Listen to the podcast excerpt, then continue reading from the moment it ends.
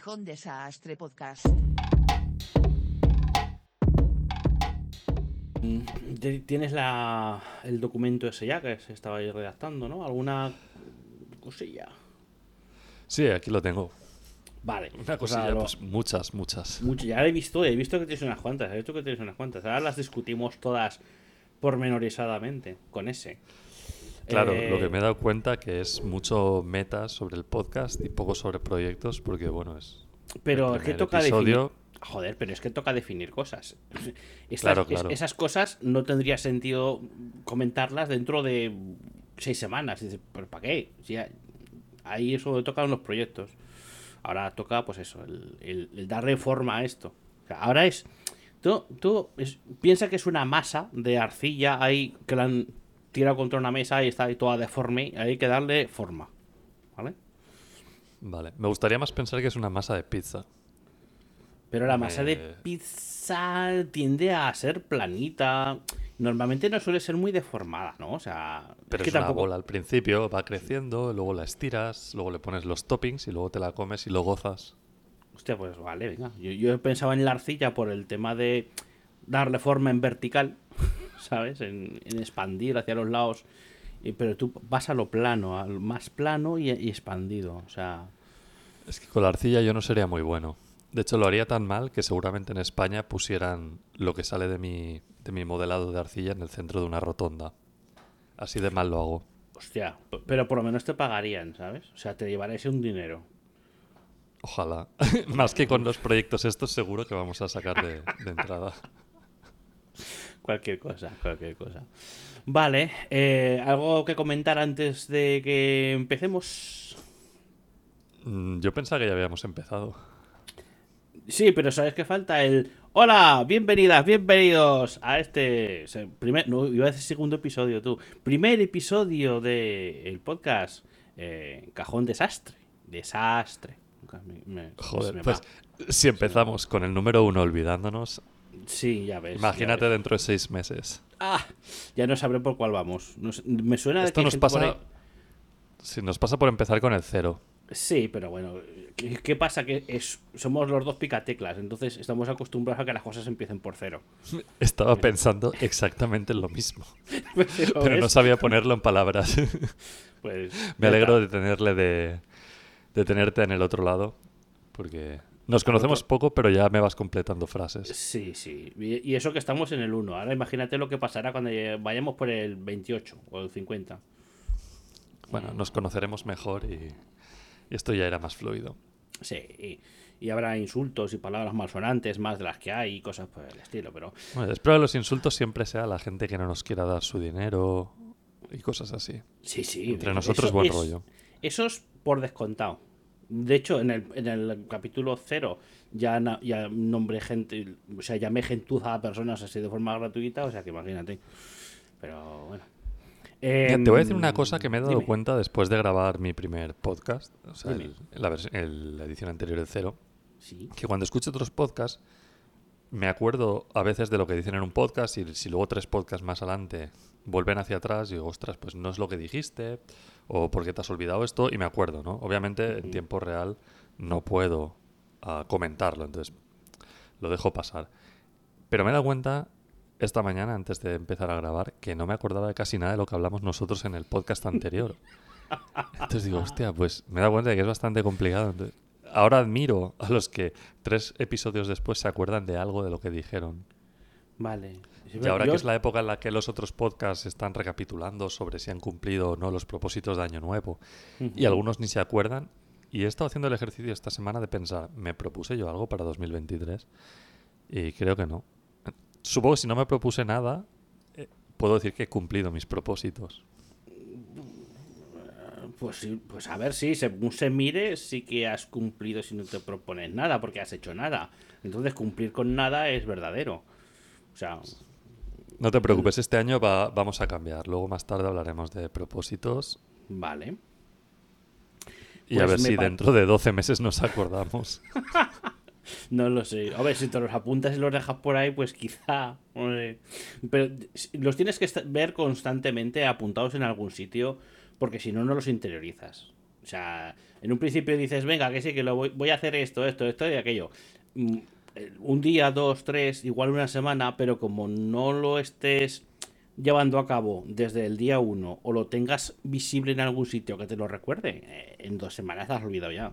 Y dos semanas con suerte.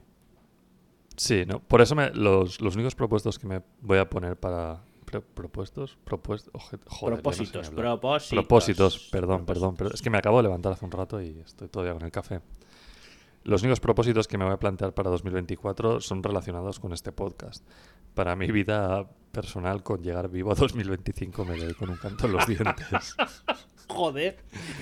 Es que parece que el 2023 ha sido remar contra corriente. Todo, todo salía mal. Luego todo salía bien, pero al principio es como todo iba mal y tenías que esforzarte más. Y yo, pues, no lo sé. Lo- la verdad es que no he podido ir, ir en piloto automático. He luchado mucho y he llegado al final de año y estoy cansadísimo. Bueno, Pero bueno, y esto sin objetivos. Ya si me llego a poner objetivos, pues no, no estaríamos grabando esto directamente ya. O sea, ya. im- imposible. Bueno, Alfredo, vamos a poner un poco de orden aquí. ¿Qué- qué- ¿Orden? Aquí dices. Vale. Sí, ¿Por dónde eh, ver, empezamos? Yo te he hecho este documento en el que he soltado ahí a cholón pues, objetivos, eh, detalles sobre mi primera aplicación, eh, un poco cómo dar forma pues, al podcast y, no sé si entre comillas muy grandes, la comunidad que generaremos alrededor. Entonces, no tengo muy claro qué es lo que tienes tú preparado. Vamos, yo, yo tengo la lista de, de o sea, las características o los features o futures o features en español de, O del funcionalidades. o funcionalidades, es verdad, sí. Es que tendemos siempre al anglicismo cuando es más fácil decir funcionalidades, este- entre, comillas. Pero sí tengo la, la lista de funcionalidades con las que, así a grandes rasgos, quiero empezar a darle forma y ver un poco por, por dónde tirar, que te las comentaré para que me ayudes un poco a, definir alguna cosa porque no te la tengo clara. Pero bueno, antes, antes de ponernos con los proyectos en sí, nos toca el proyecto que tenemos en común, que es este experimento en forma de podcast. Entonces, según el documento que veo aquí, estamos, vamos a hablar sobre el tema de la monetización y la versión pro. Esto en cristiano, ¿qué es lo que significa, Orca? Pues no lo tengo muy claro. Eh, de hecho, le llamo Pro porque no me gusta el concepto premium que se maneja en otros podcasts o es tendencia actual en Internet. Yo he asumido que soy clase media baja y tener cosas premium no me, no me satisface. Me da la sensación de que estoy jugando a ser algo que no soy. Ajá. Entonces, también te digo que yo llevo un jaleo con esto de los idiomas y. y entonces ya mezclo significados y cosas, ¿no? Pero bueno, entonces puse pro eh, por poner algo, pero vamos, que podemos cambiar de nombre. Puede ser simplemente una versión pues, de simpatizantes, como hacen en los clubes de fútbol, ¿no? O, gente que que le sobra el dinero y nos decide dar un poco de dinero, no sé. Es que simpatizante también me suena a tema político y ahí me da unos arpullidos. ¿Sabes? Soy Vale, sí, simpatizante del partido no sé qué. ¿Qué? ¿No tienes cosas, otras mejores cosas que hacer en tu vida? Pero... Vale, Pues básicamente lo que pensé con la versión Pro es. eh, bueno, creo que ya lo comentamos. No, no intentamos sacar dinero del podcast. Lo que intentamos es, eh, con los Toda- proyectos que vamos a hacer, al menos espera. no perder dinero. No, no, no, espera, espera. Has dicho Ah, no pretendemos sacar dinero del podcast y, coma, todavía. Vale. Pero, eh, por ejemplo, uno de los objetivos que el otro día nos marcamos, y yo quiero acotarlo un poco a este 2024, Ujú. es el hecho de que los proyectos no cuesten dinero del bolsillo. Más allá de las horas que dedicamos a su ejecución, ¿no? Pero lo que es el hospedaje, dominios y tal, esto me gustaría que se autofinanciara. Vale. Entonces, bueno, eh, he estado pensando, tomando ideas, copiando a otras personas y he hecho una lista de cosas que podríamos ofrecer si son de interés. A lo mejor no le interesa a nadie y oye, en tres podcasts hemos cerrado porque no tenemos dinero ni, ni para pagar el hospedaje de los, de los archivos de audio. Vale. Pero bueno, también te digo, no me quiero complicar mucho la vida. Y entonces, yo creo que lo que podría ser más interesante para los que nos puedan escuchar es saber cómo funcionan los proyectos. Por qué los hemos elegido, eh, si funcionan bien, si no funcionan bien, los pasos que damos. Un poco pornografía empresarial, digamos. Ajá. Vale. Entonces, claro, todo esto tiene un coste y yo soy consciente de que no es lo mismo trabajar para ti mismo que trabajar cuando tienes a alguien mirando, ¿no? Si tú tienes una empresa eh, con un jefe y compañeros, pues vas a documentar el código, vas a escribir test, eh, vas a comunicarte con ellos. Si estás tú solo, pues te levantas un día con el pie izquierdo y decides, pues hoy no hago test, hoy lanzo a producción siendo un viernes por la tarde y cosas así, ¿no? Pues creo que al hacer, al rendir cuentas a alguien, eh, a pesar de estar solos, pues eh, nos ayudará a generar un mejor código, más calidad, ya no solo código, sino producto también, ¿no? En plan, razonar más. Si cada, cada afirmación que haces viene alguien a, a cuestionarla, pues Vale. Aportar otro creo que punto eso de ayudará a vista definir, me- sí, a- ayudará a hacer el, el producto mejor, más resistente, más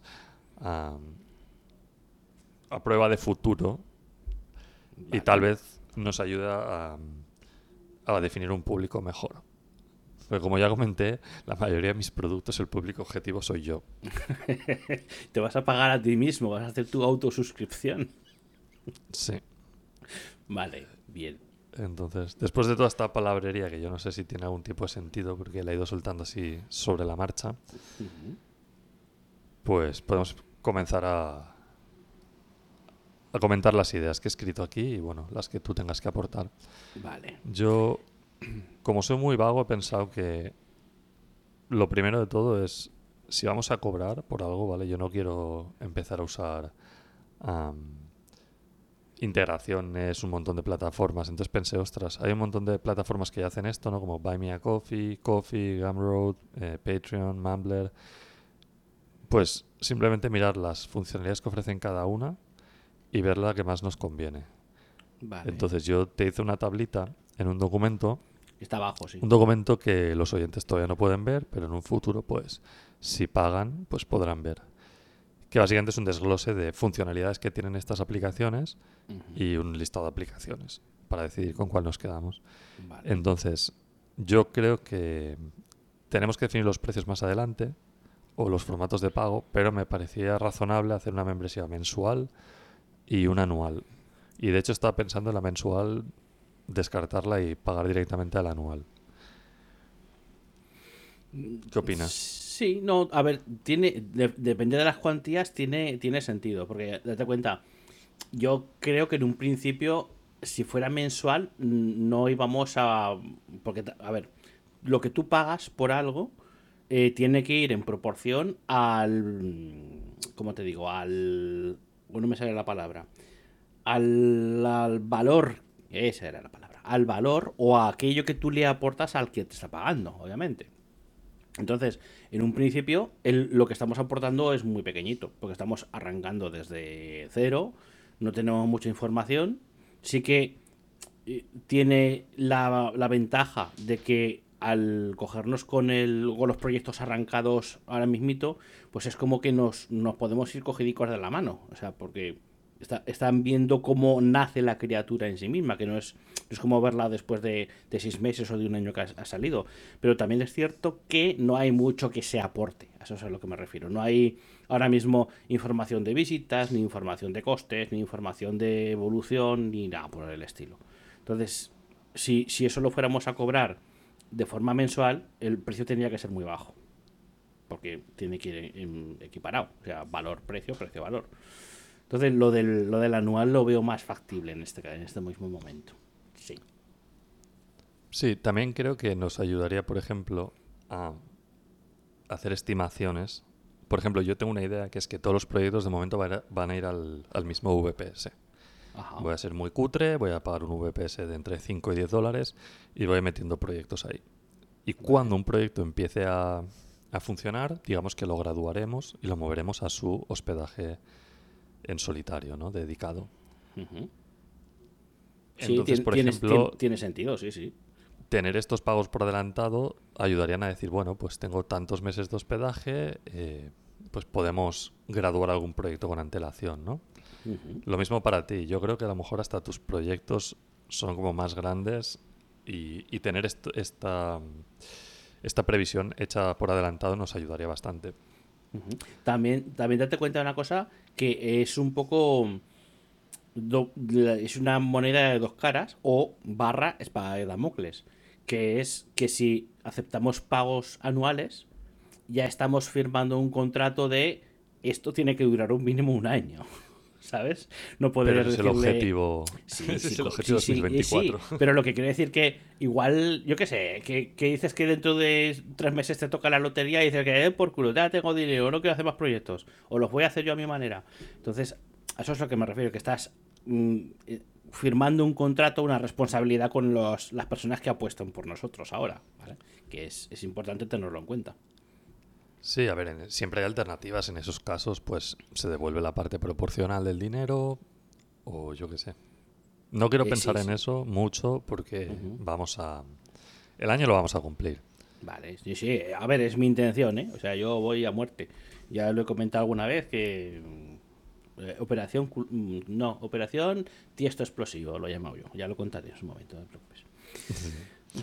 Yo pensé, lo dices tú, al principio no aportamos mucho valor, pero también es verdad que al principio el valor va a venir, va a ser recíproco, ¿no? Porque al final nosotros tenemos la lista de proyectos y los usuarios pro van a, van a poder participar en la decisión de qué funcionalidad se hace la siguiente.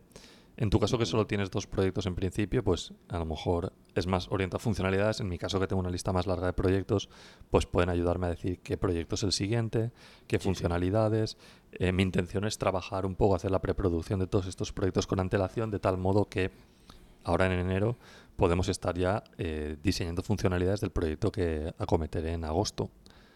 De tal modo que cuando llegue agosto, pues será prácticamente sentarme a escribir código y, y desplegar a producción y ya está. Vale. Entonces, para esto creo que voy a necesitar también uno de tus proyectos, ¿no? El de dar feedback y... Sí, sí. Por eso lo he colado en la lista. Iba a ser otro, ya lo sabes, que iba a ser otro en un principio, pero ya también me he dado cuenta de que ese proyecto del feedback también me sirve a mí para el, el resto de proyectos. Entonces, digamos que es un poco una... Tiene el, el papel de una funcionalidad, o sea, no, perdón, una funcionalidad no, de una dependencia. Como si dices, necesito una librería de CSS, un framework CSS, o una dependencia, ¿qué necesito? Pues este. Primero eso, y cuando cumples con la dependencia, entonces continúa con, con el desarrollo en sí mismo. Vale, me mola las plataformas que has puesto.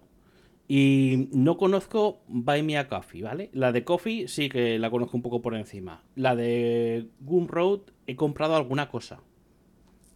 Y la de Patreon yo estoy como patrón de un proyecto, ¿vale? Hay un tío en YouTube que hace unos vídeos que me encantan y, estoy ahí apoyándole mes a mes. Entonces, es- esas las, las conozco, pero te digo, por encima y nunca he sido beneficiario de, de que me, me pagaran. Y la de Mumbler ya te diría en un principio que yo la descartaría. Más que nada por el concepto de tengo un huerto donde ya cultivo manzanas, por lo tanto no voy a ir al Mercadona a comprar manzanas.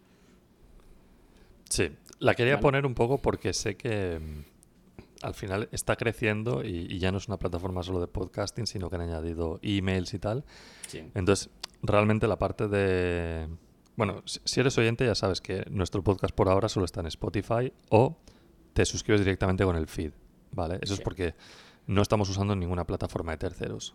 Alfredo ha montado ah, un hospedaje, yo he montado una web y lo enlazamos todo y, y a manija. Así es como los programadores trabajamos a veces, complicándonos la vida. Sí. Bueno, más que nada porque al final este tipo de soluciones eh, te ofrecen muchas em, funcionalidades que no necesitamos, pero te las cobran. Entonces al final estarías pagando 30 euros al mes por algo que, que no necesitas. Y bueno, la, la realidad y la experiencia demuestra que si tú te lo programas tú mismo acabas pagando más, básicamente en, en horas de desarrollo, Sí. pero también te lo pasas Tienes- mejor. Tienes la satisfacción esa de decir, este es mi hijo, esta es mi criatura. Exacto. El haberlo hecho a tu gusto, a tu manera, que obviamente tendrá sus problemas, tendrá sus formas de funcionar mejor o peor que otras, pero son tuyas. Tú te lo has guisado. Y, o sea, que es, es distinto, es muy, muy, muy diferente. Claro. Entonces, estas plataformas las utilizaríamos para el tema de. A ver cómo te cómo pregunto o cómo los pongo. Para que la gente puede interactuar con nosotros y acceder a contenido de pago. Sí, no, depende, porque he estado mirando las funcionalidades de cada una. Yo, al igual que tú, am, ahora mismo tengo, eh, bueno, no sé si se dicen donaciones o, bueno, básicamente que pago por contenido en Patreon y Mumbler, ¿vale? Vale, vale. Sigo podcast por ahí. Eh, Gumroad he comprado cosas, pero he visto que tienen un servicio de membresías. Entonces me pareció interesante. Y Coffee y Buy Me a Coffee empezaron como... Creo que habrás visto los botones por un montón de webs. Sí, sí, sí, sí, los he visto. Que básicamente era para hacer donaciones puntuales, pero ambas han evolucionado de tal modo que ahora permiten membresías. Vale. Yo he visto por ejemplo, eh, Buy Me a Coffee incluye un servicio de envío de emails, como Mumbler. Ajá. Entonces, ahora mismo tenemos MailChimp, pues esto nos permitiría eh, no depender de otra, de otra plataforma. Vale. Yo sé que Patreon, Coffee y creo que Gumroad te permiten hacer como posts ah, privados que solo los usuarios de pago puedan entrar. Ujú.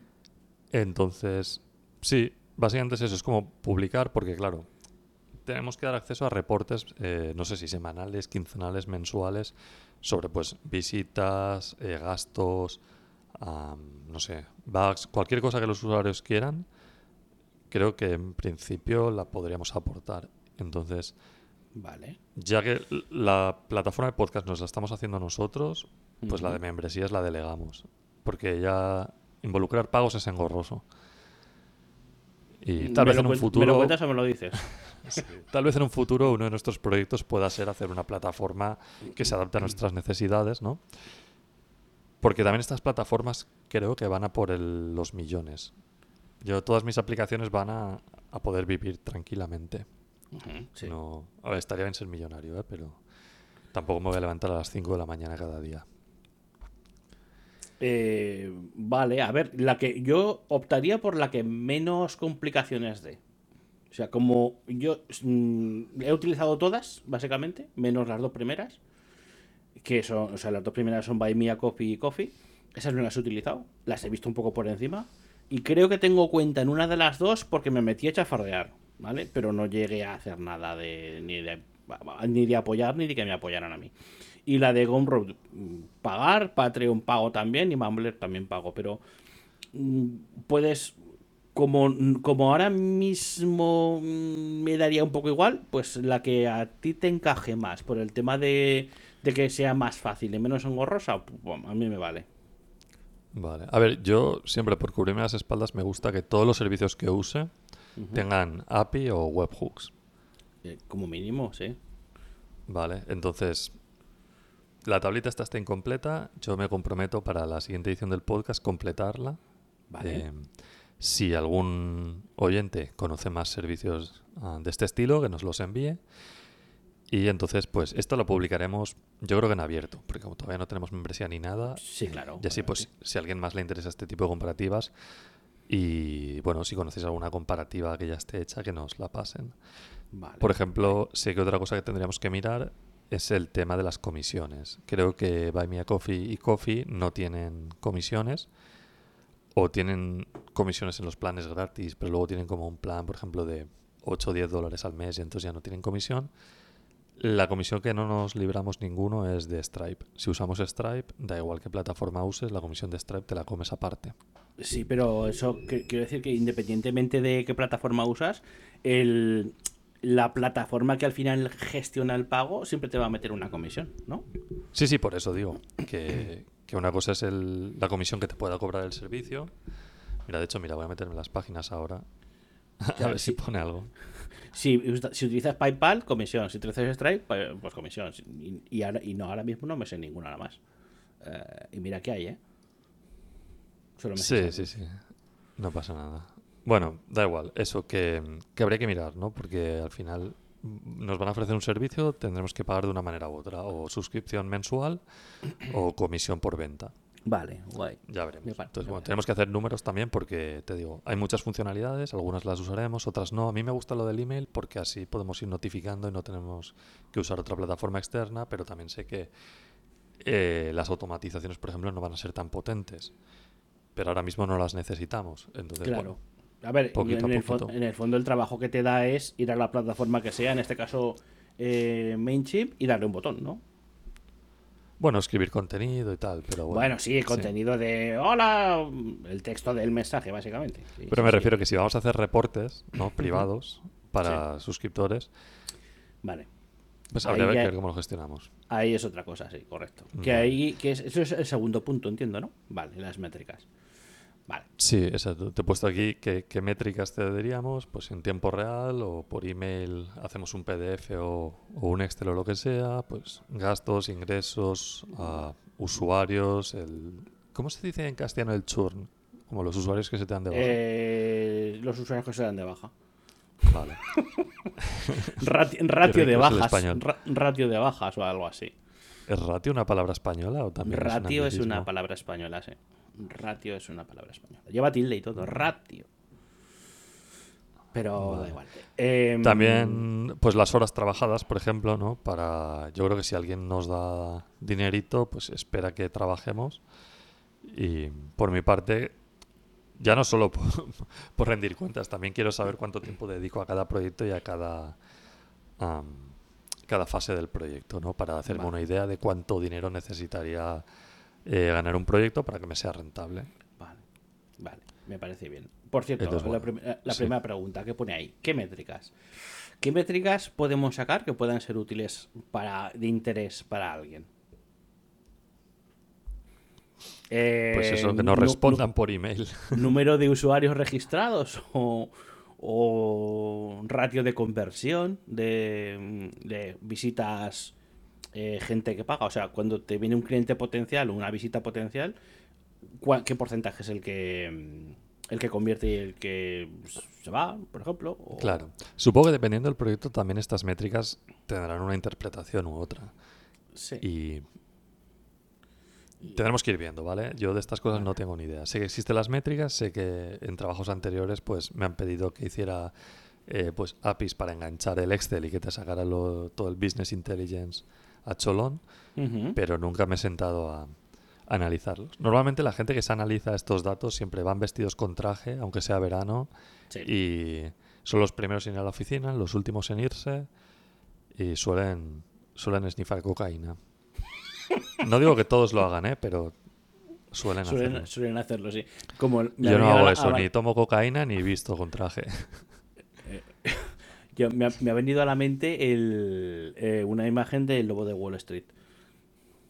Puede ser, sí, sí. Me ha venido, me ha venido una imagen. Eh, vale, entonces, el qué métricas, pues lo que dices, dependerá un poco del proyecto. Y el que sean en tiempo real o no, ya dependerá de, de cómo sacar esas métricas. Porque el real time como tal, solo se me ocurre así, estoy hablando así en, en voz alta, ¿eh? pero solo se me ocurre mm, sacarlo en base a un servicio que se, se dedique única y exclusivamente a eso. Bueno, ya, ya veremos a ver. Veremos a ver. A ver Y si también- tienes, por ejemplo, un Plausible o un Fathom, un sistema estos de analíticas, suelen tener un- unos hooks de eventos, ¿no? unas acciones o eventos, que tú, por ejemplo, puedes lanzar una acción de esas cada vez que se realiza un pago cada vez que alguien se registra. Entonces tú tendrías en un dashboard pues, las visitas en tiempo real y los registros. Vale. No sé, se me ocurre Eh, ¿eh? como cosa como muy básica. Si oyes ruidos por aquí es que tengo a los gatos dando vueltas y están un poco alborotados. ¿Vale? Vale, mándales un saludo. Eh, no me hacen caso. Y como, los, ya- y como los llame van a venir. Y no, no quiero que se pongan por aquí encima ahora. Vale.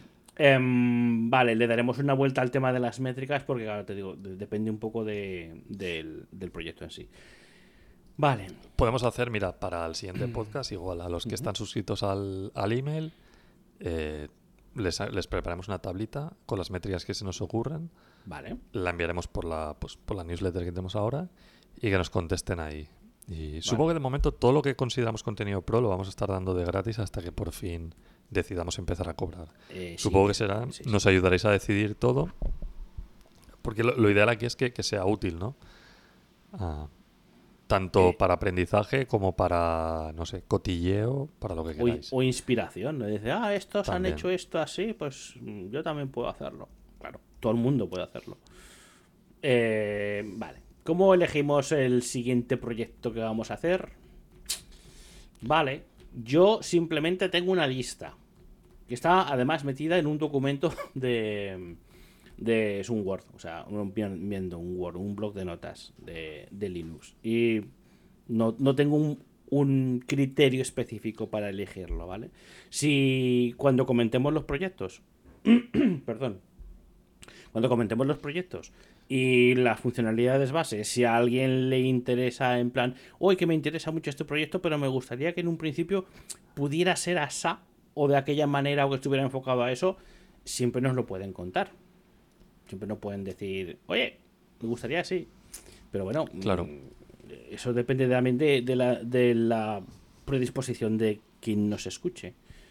Yo, a- orden para el tema de decisión de proyectos, ya te digo, mm, eh, solamente ahora tengo dos en mente y uno es el que voy a comentar dentro de un rato y el dos es el siguiente. Nunca mejor dicho. No sé en tu caso cómo lo vas a elegir. Bueno, tengo una lista de, en una aplicación que se llama Kanban Flow, que es como un Trello, pero me gusta más y además está llevada por una única persona Ajá. y es muy barata, son 5 dólares al mes y ofrece un montón de, de funcionalidades. Básicamente es pues una tabla con Kanban, pero luego pues tiene integrado un, un contador para hacer pues o pomodoros o simplemente el tiempo que te das en hacer cada tarea, te genera los reportes, eh, tiene un montón de vistas estas de Swift Lanes y cosas que solo utilizan los product managers o project managers. Entonces, eh, también tiene una API y también tiene webhooks. Entonces, mi idea es, he creado un, un board en el que he puesto todos los proyectos y con la API saco estos proyectos y los he metido de momento en un, en un Jekyll, en una página estática. Vale. Eh, supongo esto lo, lo acabaremos publicando en la página del podcast. Tengo que mirar cómo restringir el acceso a los pros, pero como hemos dicho, de momento va a estar todo abierto. Y la manera de decidir, pues por ahora sería simplemente comentando por email o en plan quien esté interesado. Más adelante la idea es que los usuarios pros se me ha ocurrido hacer un sistema como de cada usuario pro tiene X puntos para otorgar y entonces Ajá. eh, los otorga a los proyectos que hay en la lista. Y cuando to- sea tiempo de empezar un nuevo proyecto, el proyecto que esté más arriba en la lista, pues será es el que Ah. haga. Qué chulo. Mola. Y la idea es, hasta que decida una manera mejor de hacerla, como ya estoy acostumbrado a usar el Kanban Flow y, y todo esto, pues lo, lo dejo ahí y ya está. Vale, vale. Oh, pues, pues está bien, vale. Es una buena forma de, de decidir el orden. Está guay. Por eso quería que la aplicación que usemos para las membresías tuviera una API o un, o un webhook para coger ese email que ha pagado y poder crearle un usuario en, en mi sistemita.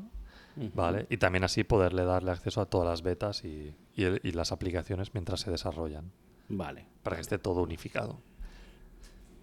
Ok. Ahí va, se sube aquí la gata. Vete por ahí. Dios. Y están destruyendo ahí la habitación. Madre mía. Estos gatos están alborotados. Les he dado hoy juguetes nuevos y están locos perdidos. Vale. Eh, el tema de mis funcionalidades, yo las expondré ahora cuando toque. Y si alguien quiere comentar alguna cosa, pues a través del correo electrónico, yo estoy dispuesto a escuchar gente. Vale. Eh, vale, acceso a las alfas y las betas. Lo que has comentado tú, está guay.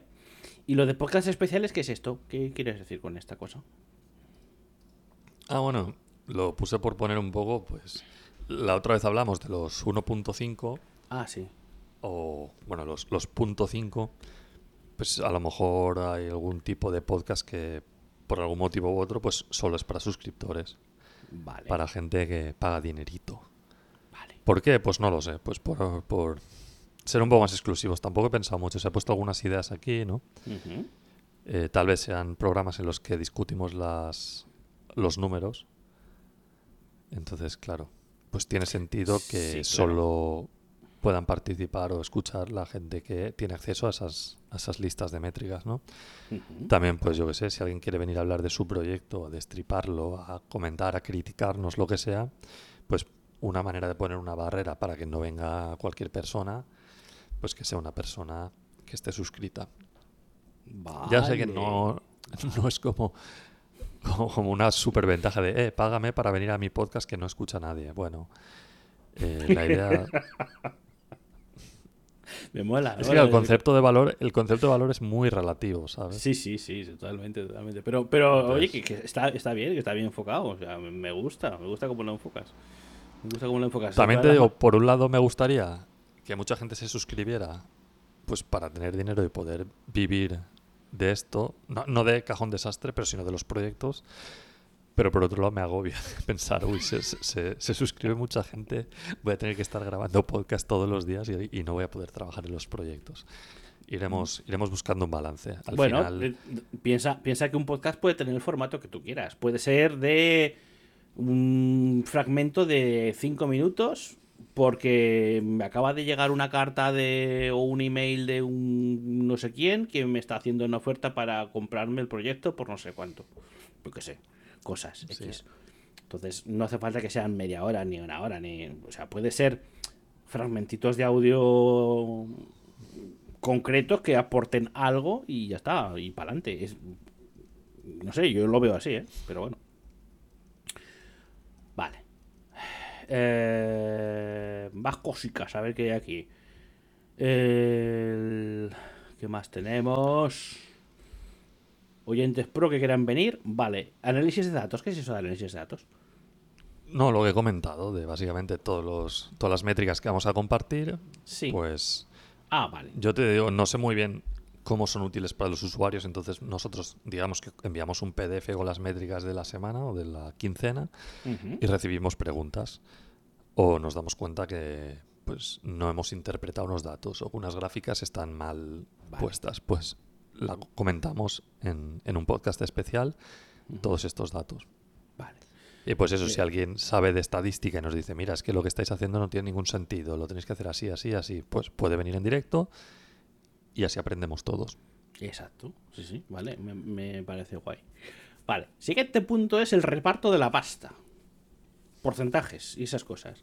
Vale, a ver, mm, en un principio, date cuenta que estamos hablando un poco por hablar, pero... Ah, eh, totalmente. totalmente, totalmente. Em, pero yo en un principio, yo delegaría todo el tema de la gestión y los ingresos a tu persona. Y si después eh, hace falta, necesito un micro o lo que sea, ya te diría, cómprame un micro. Bueno, no me refería a comprar micros y tal, que bueno, sería maravilloso, ¿eh? aunque yo tengo mi micro nuevo, me costó creo 60 dólares y si se me escucha me vale. Me refería pues a lo que comentábamos de... eh, Perdón, me pongo nervioso con las pausas en blanco porque ya me han dicho que del podcast de la, de la versión cero, joder, de la edición cero, Sí. que nos dura una hora y media, si le quitáramos todas mis pausas, el podcast se quedan 20 minutos. Y ahora me pasa que me, me salen las, las pausas y soy consciente de ello. Don't worry, be happy, my friend. Vale, me refería a nuestros proyectos tenemos que pagar alojamiento. Correcto. Vale. Si nosotros estamos cobrando una suscripción al podcast y estamos dando acceso a nuestras aplicaciones, estaría bien que parte de este dinero, aparte de pagar la herramienta que usáramos para grabar el podcast, pues fuera a pues financiar estos proyectos. Entonces, Vale. de momento gastos del podcast son cero. Bueno, yo no sé lo que Mm, pagas tú por el CDN ahora. Centimillos, de momento centimillos. Pero bueno, ya, ya nos sale a deber. Sí, bueno, sale, sale en negativo, pero muy poquito, claro, sí. Vale, entonces, pues ahora tenemos una web estática que es bastante cutrecilla, pero si vamos añadiendo pues una sección de protegida por usuario y contraseña para suscriptores, eh, si tenemos que pagar, pues yo sé, el servicio de membresía o lo que sea, pues habrá que ir pagando dineritos, ¿no? Ahora estamos usando el Riverside gratis para grabar esto, pues en algún momento es posible que acabemos pagando el Pro, pues todo eso tendrá que salir de algún lado. Y luego, pues con el dinero restante, pues será para, para proyectos. Entonces, supongo que tendremos que decir, mira, esto se gasta en el podcast y lo que sobre, pues 50-50. Vale. No, es que me, me parece, me parece bien. Pues, de momento, todo perfecto, lo que me has dicho, mm, guay del todo. Pero esto sobre la marcha, ¿eh? Si a alguien se le ocurre de alguna manera más justa de, de repartirlo o alguna sugerencia, mejor. También, si eres oyente pro, vas a tener un reporte de en qué nos gastamos tu dinerito. O sea, que, que esto no es como las tarjetas Black, que aquí justificamos todos los ¿Cómo, gastos. ¿Cómo que no? Yo pensaba que sí. O sea, tengo que, tengo que justificar en qué me gasto mi parte. Me da cosa, ¿eh? O sea, Sacó la lista de pedidos de Amazon. Bueno, tú mismo con tu mecanismo. Vale. Eh, guay, vale. De todas las maneras, ten en mente que mm, eh, si utilizamos una plataforma en plan Gunroad o Patreon o Ko-fi o como se llame, em, no sé cómo es allá donde usted vive, pero acá te piden un montón de justificaciones y de, de dónde ha salido usted este dinero. ¿Y usted ha estado de alta en Hacienda? O sea, en Hacienda en autónomos. ¿Me tiene usted que pagar 150 euros al mes solamente porque le den 2 euros al mes? O sea que... Ah, bueno, yo no tengo que hacer nada de eso. O sea, yo estoy Pues- como autónomo aquí en Estados Unidos y, mm, bueno, autónomo. Tengo un, un numerito, que ahora no me acuerdo de las siglas. es un acrónimo que básicamente dice que, que puedo trabajar y a final de año pago mis impuestos y Vale. ya está. Pero, no hay de- cuota. has estado de autónomo en España, ¿no? ¿O no? He estado de falso autónomo, sí. Vale, pero pues entonces ya sabes lo que pasa. De justificaciones Sí, sí, por sí. todos lados, altas. Entonces, en Claro, lo que no sé yo es... ah, Yo pensaba que había como un mínimo de dinero o algo así. Eh, sí, los cojones de la tía Paca. No, no, no. Eso de, eso de los. Primero, eso de los 3.000 euros es mentira. Es una leyenda urbana de algún retrasado mental que se le ocurrió la idea. Eh, no, aquí, aquí, aunque no ganes, aunque estés en negativo, tienes legalmente que estar dado de alta en la seguridad social como autónomo. Otra cosa es que si no lo estás, te persigan porque estés ganando 10 euros. ¿Vale? Que no, que no va a ser el caso porque les va a costar más los trámites burocráticos que el empapelamiento que te van a hacer. Pero en, legalmente no puedes mm, hacer ningún tipo de actividad que te reporte beneficios de forma mm, periódica, sí, periódica, eh, sin estar dado de alta. Entonces, Es que, Al- Alfredo, escúchame.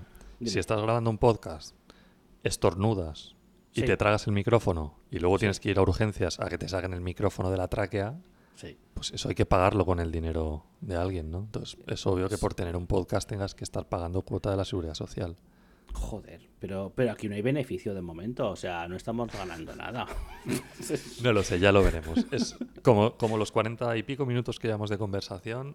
Ya son estamos 40 haciendo castillos en el aire. Madre mía, sí, sí, o sea, haciendo, montándonos películas, pero, pero es, es bueno el ver un poco por dónde van los tiros, qué pensamos y estas cosas.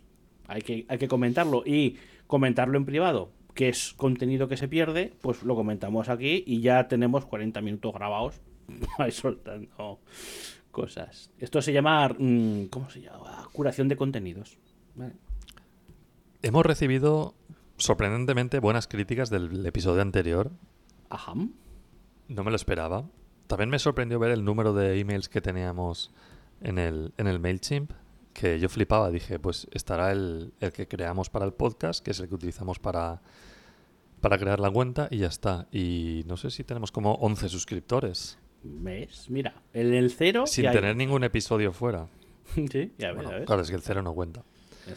Bueno, a ver, el cero no tiene valor, pero cuenta, porque es el índice más bajo del array. O sea, Vale. Bueno, que en teoría lanzamos, o sea, creamos la lista de correo para avisar de cuando lanzáramos el primero. Entonces, ni siquiera había un podcast cuando... Mira, se nos apunta uno nuevo después de lanzar el podcast, eso está bien. Y de momento nadie se ha dado de baja. no, es- no está mal, no está mal. Vale. Vale, bueno. Entonces- ¿Será, ¿Será que les, que les gustó o tienen buenas vibraciones? Dejémoslo, dejémoslo, que nos escuchen y que nos digan alguna cosa. Vale, entonces. Yo Bueno. espero que con este supera un poco las expectativas. Yo sé que es muy meta hablar de algo que no existe, pero claro, lo estamos creando en tiempo real. Sí. Eh, O sea, ma- más, val- más valor intrínseco que esto, no sé de dónde lo puedo sacar. Vale, Eh, pues entonces, si te parece, Alfredo, yo te voy a decir tres objetivitos que tengo mm, de este podcast o de mi aventura sacando SaaS y proyectos para este 2024. Venga. No sé si tú tienes objetivos y, y luego enseguida pasamos ya a, a comentar nuestras primeras ideas. Dale. Y luego al final nos ponemos deberes para, para el siguiente podcast. Vale. Entonces, mira, eh, voy a ser mal educado y en vez de cederte la palabra voy a decir los míos primero. Yo Es tengo que- tres es que- objetivos. es, que, es que ibas tú primero, sí o sí. A mí me da igual lo que me digas. Vale. El primero es llegar a, a 2025 con el podcast. ¿Vale? Bien.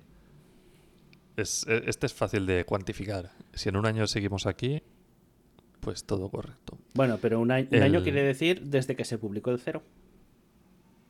No, yo he puesto llegar con, con el podcast a 2025. O sea, 31 de diciembre, o sea, 1 de enero directamente ya, ¿no? 1 de enero de 2025, sí. Vale, vale, bien. O sea que en 2025 salga un episodio, por lo menos. Vale. Aunque sea el 1 de enero de 2025 diciendo, chavales, cajón desastre ha muerto. Con eso me doy por satisfecho. Vale, me parece bien. Españoles, cajón desastre ha Eh, muerto. Han muerto. No, no. Hostia. eh, Bueno, eso pasará algún día, pero seguramente pase porque alguno de nosotros muera también. Eh, ojo, O sea- o, por- o porque, te lo he dicho muchas veces y no me haces ni puñetero caso, o porque venga Sony y nos compre. ¿Vale? Sí. O sea, no me Pero haces ya te caso. digo Yo que, te, que yo, soy, yo soy caro, ¿eh? yo te- te lo he dicho Yo soy muchas caro. veces. Con, con y- mil euros me vendo. Joder. Y después haces otro podcast que sea. mm, No sé. Puerta cajón de desastre. cajón de cosas. Sí. Vale, me parece Vale. bien. Dale. Segundo objetivo es eh, de los 12. No recuerdo cuántos proyectos dije el, el anterior podcast. Creo que eran 13, 12, 14. 12, o- 12 o 14, me quiere sonar. Sí, la idea era uno por mes, pero tenía además por si acaso, ¿no? Entonces, ahora me vas a decir qué ha pasado. Te lo explico. Eh, objetivo 2024 es al menos lanzar y continuar tres proyectos. ¿Por qué? Porque esto de, de hacer muchos proyectos es para que si lanzo un proyecto y digo, "Uh, es muy complicado o a la gente no le gusta o cualquier cosa, lo pueda descartar y pasar al siguiente rápido. No tenga que estar dos semanas pensando en qué hago. Entonces, yo tengo la lista de proyectos que se me van ocurriendo. Yo cada día se me ocurren un montón y los voy añadiendo a una lista que tengo privada. Luego a partir de ahí la lista esa no la miro y si se me vuelve a ocurrir el proyecto, yo lo vuelvo a añadir a la lista. Y de vez en cuando, no sé, los días que hay eclipse, miro la lista y digo, ah, mira, este aparece tres veces. Parece que siento alguna energía a lo Paulo Coelho que hace que el universo quiera que esta aplicación siga para adelante, ¿no? Vale. Y entonces a lo mejor un rato tonto que tengo, pues hago un Rails new y empiezo a hacer la aplicación. Pues va un poco de esto. Tener un, un pool de, de aplicaciones que pueda ir si alguna no cuaja. Y lo de lanzar y continuar es porque lanzar es muy fácil, pero una vez está fuera es posible que te olvides. Entonces, la idea, tendré que poner un, alguna norma ¿no? de, de, de cómo continuar. ¿Qué es lo que hace que pueda continuar un proyecto tipo? Es decir, pues conseguir 10 usuarios de pago o lo que sea. ¿Vale? Esto lo iré definiendo porque también entiendo que con cada proyecto es diferente. Hay proyectos que potencialmente tienen miles de clientes. Hay proyectos que con tener 10 a mí ya me vale. Vale, bien. Y tercer y último objetivo es cubrir gastos. Simplemente de host, dominios y servicios. O sea, pues si utilizamos un proveedor para enviar emails, cosas así. Eh, con que no me cueste. Había puesto ser eh, lo que se suele decir aquí el, el ramen profitable. o, eh, básicamente es que te dé para comer ramen. Pero siendo sinceros, si un paquete de, de ramen vale, digamos, un euro, un dólar, te tienes que comer dos al día, sería como ganar 700 al año. Ah, eso es demasiado optimismo ahora mismo. Eh, no lo había oído nunca, eso del ramen profitable. Sí, Nunca. básicamente es como te montas una startup y eh, ganas dinero suficiente como para vivir de, de fideos de estos de microondas. Vale, Obviamente no es, no es el ramen fancy que te cuesta 30 dólares en un restaurante y tal. No, no, no. Es, es el de sobre. Sí, vale, vale. Aquí son muy me- populares los Maruchan, pero creo que en España, no sé, de Maggi, hacendado seguro que hay. No me suena de nada. La verdad es que esa- esas cosas no las suelo. No, no, me, no, no he comido de eso. No, ni- no Ah, te creo puedo que hay unos decir. que se llaman Ya te como. Pero Sí, creo que eso no es ramen, sí. es como yakisoba o algo así. Bueno, yo es que estoy poco... Esa, esa, eh, salen anunciados en la tele, sí. Les echan agua hirviendo al bote, le, lo agitan y después se lo, se lo comen, sí. Pues sí, Eh, algo de eso. Eh, ay, Joder, macho. Vale, me parece No, bien. claro, yo también prefiero un chuletón, ¿sabes? Pero... Sí, no, obvio- obviamente, sí, sí, pero quiero decir que, que no, es, no es el hecho de que sea pasta barata, sino ese, ese tipo de pasta, que es que eso debe ser asqueroso. El yakisoba o yaki, yaketomo o como se cojones se llama. Eh, Vale, bueno, pues esos son mis objetivos, Alfredo. Me parece bien. Los, los míos, comparto, Dale. eh, comparto al 100% el primer punto contigo, que es llegar al, con el podcast al 2025. Y, y lo mismo, si el día 1 de, de enero de 2025 el capítulo que corresponda es españoles, eh, cajón desastre ha muerto, pues así será. Pero que hay que llegar al 2025, mm, objetivo, objetivo primario también para mí, ¿vale? Y yo no te voy a garantizar que voy a lanzar y continuar tres proyectos, pero sí que te voy a lanzar al menos dos. Con esos Claro, dos. los tuyos los- son mucho más ambiciosos que los míos. Sí, sí, es que son, es que son un poco pesados, sí. Pero Bueno, con ya esos comentaste dos... en el episodio anterior que yo hice trampa y algunos proyectos los, los separé en piezas. Sí, sí. De, de hecho, sí, ya, ya lo comentaremos cuando llegue su momento. Pero, pero sí, los, los tuyos como que están un poco despiezaditos. Y aunque el proyecto número 2 mío sí que por dentro tiene muchas piezas que pueden ser independientes y estar, pues eso, que tienen su suficiente entidad, con lanzar el primero y el segundo y que estén ahí rodando, porque en el fondo no piden pan. O sea, yo no tengo problema de lanzar el proyecto y dejarlo aunque no lo utilice ni Dios, porque en el fondo no pide pan. El único pa- pan que te va a pedir es el hosting. Si no hay movimiento, no hay costes de proveedores extras o, o alojamientos eh, de, de S3 y cosas por el estilo. Bueno, claro, en mi caso es igual. Cuando me refería a continuarlo es como seguir sacando funcionalidades o seguir invirtiendo. Ah, vale, eh, evolucionarlo. Claro, porque yo te digo que como son proyectos que los voy a usar yo, Sí, pues sí, sí. van a estar ahí en su hosting, todos metidos en un hosting compartido, o sea, en un VPS, ah, todos juntitos, y a mí con eso me, me vale. Entonces, Vale. luego, si alguien más lo quiere usar y necesitamos pues más memoria, más procesador, más almacenaje, pues si hay gente que paga, pues como digo, los graduamos, los metemos en su en su VPS tranquilo y ya vamos optimizando. Si no, pues oye, ahí seguirán Vale. para Pues- mi uso y disfrute personal y el de los suscriptores. Sí, sí, no, que me, me parece, me parece correcto, pero al menos en mi caso, lo que te digo, lanzar esos dos, dejarlos correr y a ver por dónde sopla, sopla el aire. O sea, no, no mucho más. Y lo del cubrir gastos, tampoco es una prioridad para mí ahora mismo. Porque los gastos que tengo son los dominios, que los estoy renovando año tras año, aunque llevan muertos un montón de tiempo. O sea, los proyectos están muertos de asco en el cajón desde hace un montón de tiempo y los dominios los he ido renovando año a año. Entonces ya me han costado mucha pasta. Que me cuesten un poco más, tampoco es un problema en sí mismo. Y el hosting donde van a estar corriendo ya está haciendo otras cosas. Entonces lo voy a hacer un poco como tú. Tengo un VPS ya montado, los, los servicios van a ir ahí. Y si, hace falta evolucionarlos a otro VPS, pues se evoluciona. Pero en un principio, el VPS ya está encendido. Ya está todos los meses haciendo un gasto, un gasto mínimo. Entonces, tampoco es que tenga que cubrir ese gasto como tal, porque además es muy pequeñito. ¿vale? Es un VPS en Hefner, que es uno de los más bajos, y no, no, no pide mu- mucho pan. Pide un poquito de pan solo. Entonces, no, no necesito ese cubrir gastos. Porque en mi, ca- en, en mi caso, solo hay gastos extra si hay clientes utilizándolo. Si no hay clientes utilizándolo, no hay gasto extra. Vale, yo, yo igual eh, también los tengo en Healthnet, me mudé hace poquito este año y bueno, tengo mi VPS, pero lo que voy a hacer es contratar otro para estos proyectos para poder tener números limpios, ¿no? Porque tengo otros proyectos personales ahí, pero esos quedan fuera de, de lo que es cajón desastre. Entonces, bueno, Vale. para proporcionar a los pros pues eh, datos más limpios, pues mira, agarro otro VPS que no sé si serán como 10 dólares al mes si quiero meter a varias aplicaciones. Supongo que como los oyentes entiendo por lo que he visto en las, en las pocas estadísticas que tenemos, es todo España y hay uno desde Alemania. Y bueno, también he visto, pusimos un sistema de métricas de la web de estos que son GDPR compliant, que, que no, que no sabemos quiénes son, no sabemos de dónde vienen, pero podemos saber cosas como el idioma del navegador y tal. Entonces veo que es casi todo en español, Sí. catalán y solo hay uno en inglés, que debo ser yo. Eh, pues supongo, pero de Estados Unidos y 10 visitas.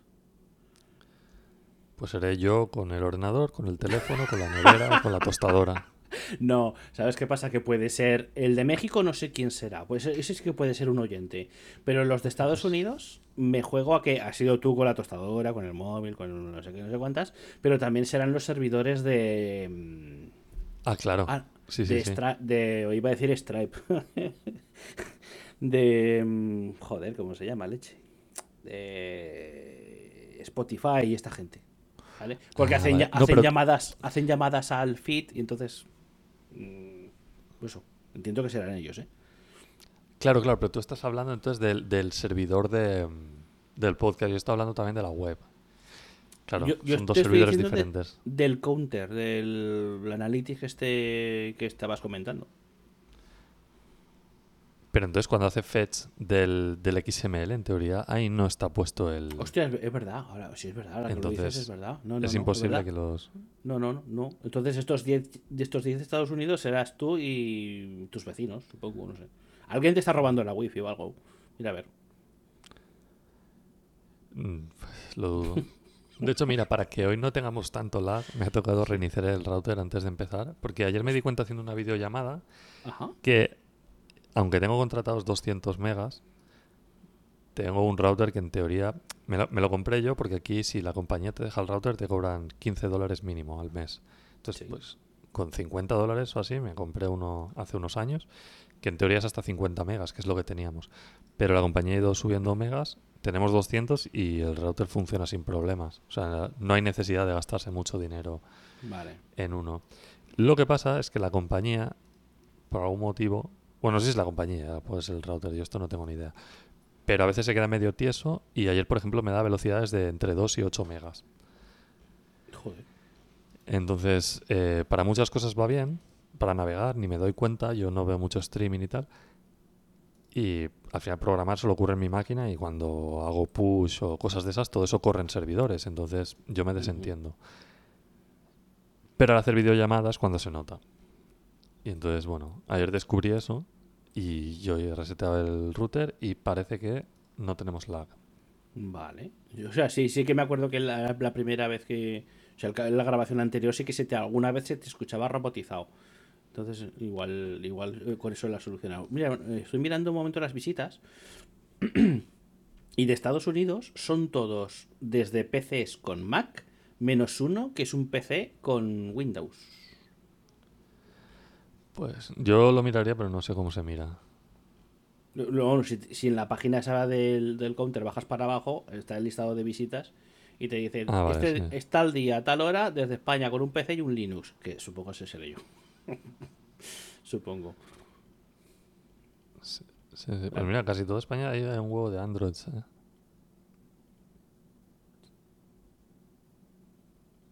Pues desde el móvil, no sé. Pero bueno, que, que funciona, que hay gente que está ahí ah, visitándonos, viendo las cositas que hacemos, que es, es interesante.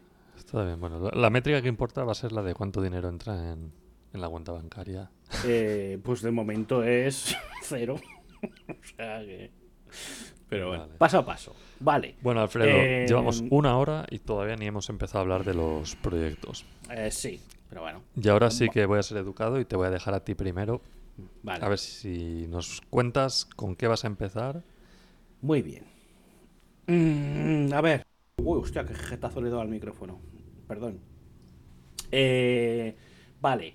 Mi primer proyecto iba a ser otra, otra, otra plataforma distinta, pero llegué a la conclusión de que necesitaba eh, gestionar el feedback de la gente, de pues eso, cuando la gente se registra, eh, qué les gusta, qué no les gusta, que si ha fallado esto, que si me gustaría esta funcionalidad o aquella otra. Y por no meter esa todo ese código, toda esa lógica dentro de lo que es la aplicación, porque es un, es un coñazo, porque si no, la siguiente herramienta que tenga que hacer también voy a necesitar meter, meter esa misma lógica y repetirse, pues no mola. El- se ha colado este proyecto en, en la lista y la primera va a ser una plataforma para la gestión de feedback en, en proyectos de salida. Yo no creo que esto, este proyecto pueda adaptarse a proyectos que ya están funcionando, en plan eh, sacamos la herramienta hace un año y ya está funcionando, está facturando, estamos haciendo no sé qué. No creo que, que esté tan adaptada como para, o sea, la idea quiero decir, no, no creo que la idea esté tan adaptada para ese tipo de, de casos. Está más pensada para, estoy creando una herramienta y necesito pues que la gente me dé retroalimentación de qué les parece, qué fallos encuentran, qué nuevas características les gustaría que tuvieran, eh, que estuvieran pendientes o recibieran, mejor dicho, notificaciones de, de, mm, pues eso, si un usuario pide una característica en concreto, pues que cuando yo decido hacerla o la lanzo, pues que reciba una notificación, ¿vale? Entonces, de estas plataformas hay un montón, ¿vale? La que más me viene a la cabeza ahora es Cani, no sé si te suena. Sí. Bueno, pues eh, esa es la que, la que más se parece al, al concepto que llevo en la cabeza, ¿vale? Entonces, ¿qué ocurre? Que a este tipo de herramientas le puedes empezar a meter eh, características sin talento ninguno, ¿vale? O sea, puedes hasta que te aburras. Pero por lo, lo que quiero es que mantenerla lo más sencilla posible y que cumpla con cuatro puntos básicos, que es yo como creador poder obtener retroalimentación de mis usuarios y que mis usuarios me puedan pedir características que les gustaría tener. ¿vale? Esos son los dos puntos clave. ¿Qué pasa? Que a partir de ahí se abre el abanico hacia los lados y puedo acabar haciendo pues un montón de cosas, ¿vale? Eh, lo, lo, básico es eso.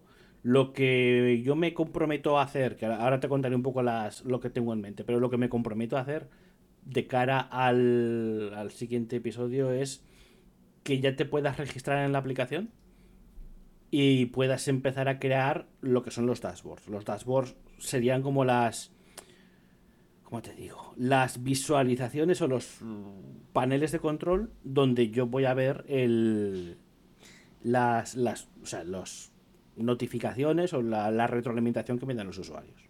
¿Vale? Eso es lo, lo mínimo que me gustaría tener para, para, el próximo día. Pero ojo, que me gustaría tener en la API, no en frontal, o sea, sin vista visible. Eso es lo que me refiero. Primero. Ah, vale, que tú vas a hacer una API y luego un frontend. Correcto, sí. Es que yo, a mí me gusta empezar por la API porque voy más rápido y después como siempre que tengo que hacer algún tipo de modificación cuando hago el front porque siempre dice, hostia, me falta un campo de no sé qué. Aquí me haría falta un campo que haga no sé cuántas. Entonces siempre esa, esos endpoints se van modificando para añadir pues campos extras o lo que, o lo que corresponda. Pero en un principio siempre me gusta arrancar por la API. ¿Vale? Eh, te cuento un poco. El proyecto más o menos queda claro, ¿no? Lo que quiero. Sí. sí. Yo tengo vale. una sugerencia, pero más espera un poquito porque a lo mejor ah, la tienes vale. contemplada. Vale. Pero eh, si no, recuérdame lo que tenía una sugerencia. Pues mira, me la apunto aquí. Sugerencia. eh, vale, te cuento un poco la idea. Eh, quiero ofrecer métricas. ¿vale? O sea, cuando esto esté ya funcionando y esté ya, eh, digamos, la versión 1.0, ¿vale? Me gustaría ofrecer métricas, es decir, que el propio creador de la plataforma pueda exponer hacia sus usuarios la, un Open, open Metrics, creo que se llama, ¿vale? Eh, de gastos, de ingresos y de cosas más random como pueden ser usuarios, visitas y demás historias. El tema de los gastos, lo único que se me ocurre es que lo puedan meter manualmente, es decir, que me he gastado 100 euros en hosting y me he gastado X en marketing, ¿vale? Y ojo, esto en el caso de que quieran OpenMetrics, ¿eh? yo, yo lo barajo, básicamente. Eh, el tema de los ingresos, pues lo mismo, manual o bien si están haciendo eh, procesando los pagos a través de PayPal o Stripe, pues que se pudieran enganchar con la API de PayPal o de Stripe. Y con el tema de los usuarios y las visitas, por no tener que reinventar la rueda que ya existe, me engancharía con la API de Plausible de Matomo o de Analytics. ¿Vale? Si están utilizando esas tres posibilidades, pues que te digo, un panel de OpenMetrics en el caso de que quisieran utilizarlo. Em, cuando un usuario eh, me hace una. me escribe un, Yo voy a llamar post porque no se me ocurre ahora mismo cómo llamarlo, ¿vale? Cuando un usuario me escribe un post de en plan. Eh, me he encontrado un problema aquí porque el botón no funciona en Safari, por ejemplo. Em, que ese usuario reciba notificaciones cuando yo le comento a través de la plataforma el. Pues, hago cualquier comentario en plan. Pues está corregido, lo vamos a mirar, o lo pasamos a producción, no sé cuántas y, también que reciba correos o notificaciones cuando otros usuarios votan eh, la, idea que haya sugerido. En plan, pues me gustaría que hubiera integración con, yo qué sé, con Facebook, por ejemplo. Pues digo algo, ¿eh? puedo inventarme algo. Pues que, esa persona cuando, cuando recibe eh, votos a favor de que esa funcionalidad exista, pues que, se entere, ¿vale? Es una forma un poco de tener al usuario enganchado, entre comillas, de decir, hostia, pues lo que, lo que digo o lo que cuento en la plataforma no queda en saco roto, sino que alguien lo lee, alguien interactúa con ello. vale. Quiero tener un sistema de login a nivel de SSO. Esto en cristiano significa em, que tú te identificas o haces login en una plataforma y esa, ese login te sirve para acceder o, ya estás identificado en otras plataformas. ¿vale? ¿Por qué esto? Porque mm, el ecosistema del, que quiero armar, em, por decirlo de alguna manera, va a estar todo interconectado. ¿Vale? De, de, alguna manera que ya veremos cómo se hace en su momento. Entonces, si ya me dejo atado ese, entre comillas, ese SEO, es algo que ya puedo reutilizar, porque en el, fondo va a ser un, microservicio que se va a encargar solamente de eso, de, del tema de autenticación de usuarios. Vale, tengo en mente eh, mm, eh, que el sistema de dashboards tenga distintos tipos de plantillas. ¿Vale? Cuando yo creo un dashboard. Un segundo, perdona, perdona que te interrumpo. Dime. Justo lo que te iba la sugerencia que te iba a comentar era eso, la del SSO. ¿El SSO? Vale. Sí, porque, mm, empresas tipo Cani, bueno, creo que era Cani, lo ha incluido en su plan gratis o en los baratos, pero normalmente te lo incluyen en el plan business, que tienes que gastarte un pastizal. Entonces, a ver, estoy mirando aquí en su web, perdón por el vacío. Ah, vale, mira, ahora ya te lo incluyen en el, en el gratis. Vale. Yo es que antes usaba una aplicación parecida que se llama Frill, que es, uh, a ver, frill.co. A ver. Co. F-R-I-L-L.co. Frill.co. que creo que es básicamente lo que comentas. Y tenían un plan gratis. Lo que pasa es que luego ya pasan a 25 dólares al mes y con limitaciones. Y por cada limitación, pues tienes que ir pagando más. Entonces ya al final se te van a 100 dólares al mes por algo muy simple. Y obviamente pues creo que aquí es donde sale la necesidad que tú vas a suplir. Pero el single sign-on es necesario porque tú no le puedes pedir a un usuario de una plataforma que se registre en otra plataforma para darte feedback. Además se puede registrar con otro nombre, entonces tú ya pierdes la trazabilidad, ¿no? Decir, este usuario viene de mi web, quién es.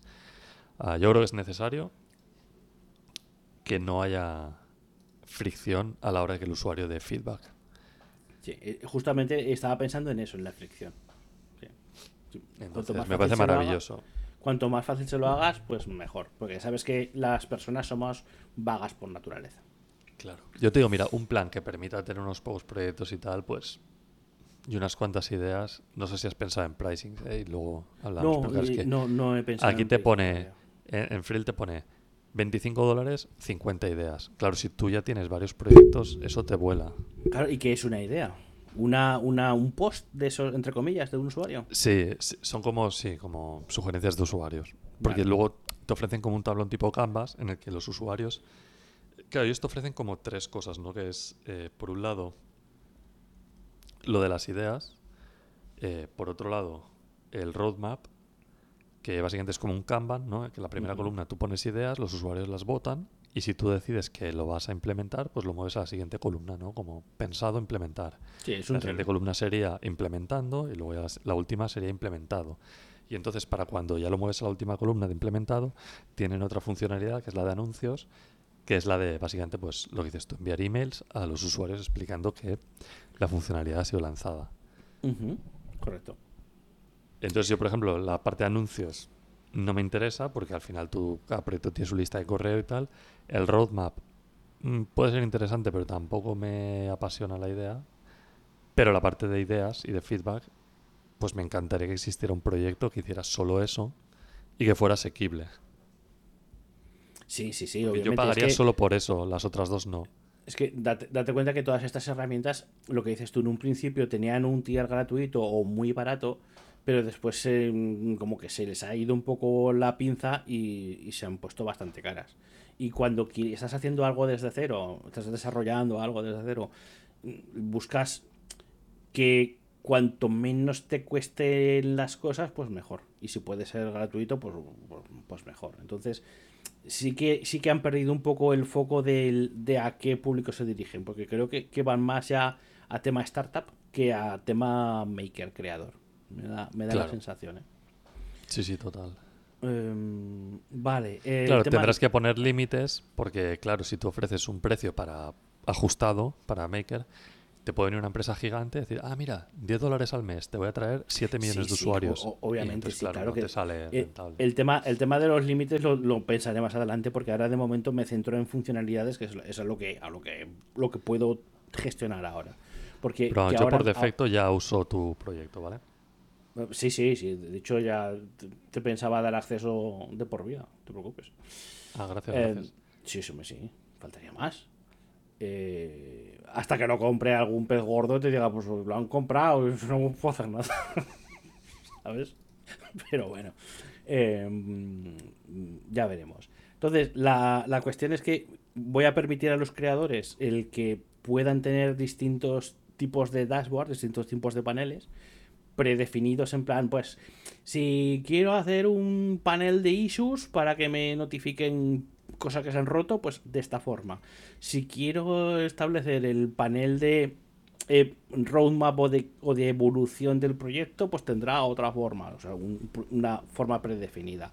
Que sí que voy a dejar en su momento de que lo puedan customizar con sus colores corporativos, entre comillas. ¿Vale? En plan, ah, es que mi color corporativo de mi proyecto es el fucsia con verde fosforescente. Pues, pues vale, pues aquí tienes un botoncito para desplegar y que el patrón de colores se adapte a eso. ¿vale? Pero bueno, eso no es una prioridad, es algo que vendrá en, su momento.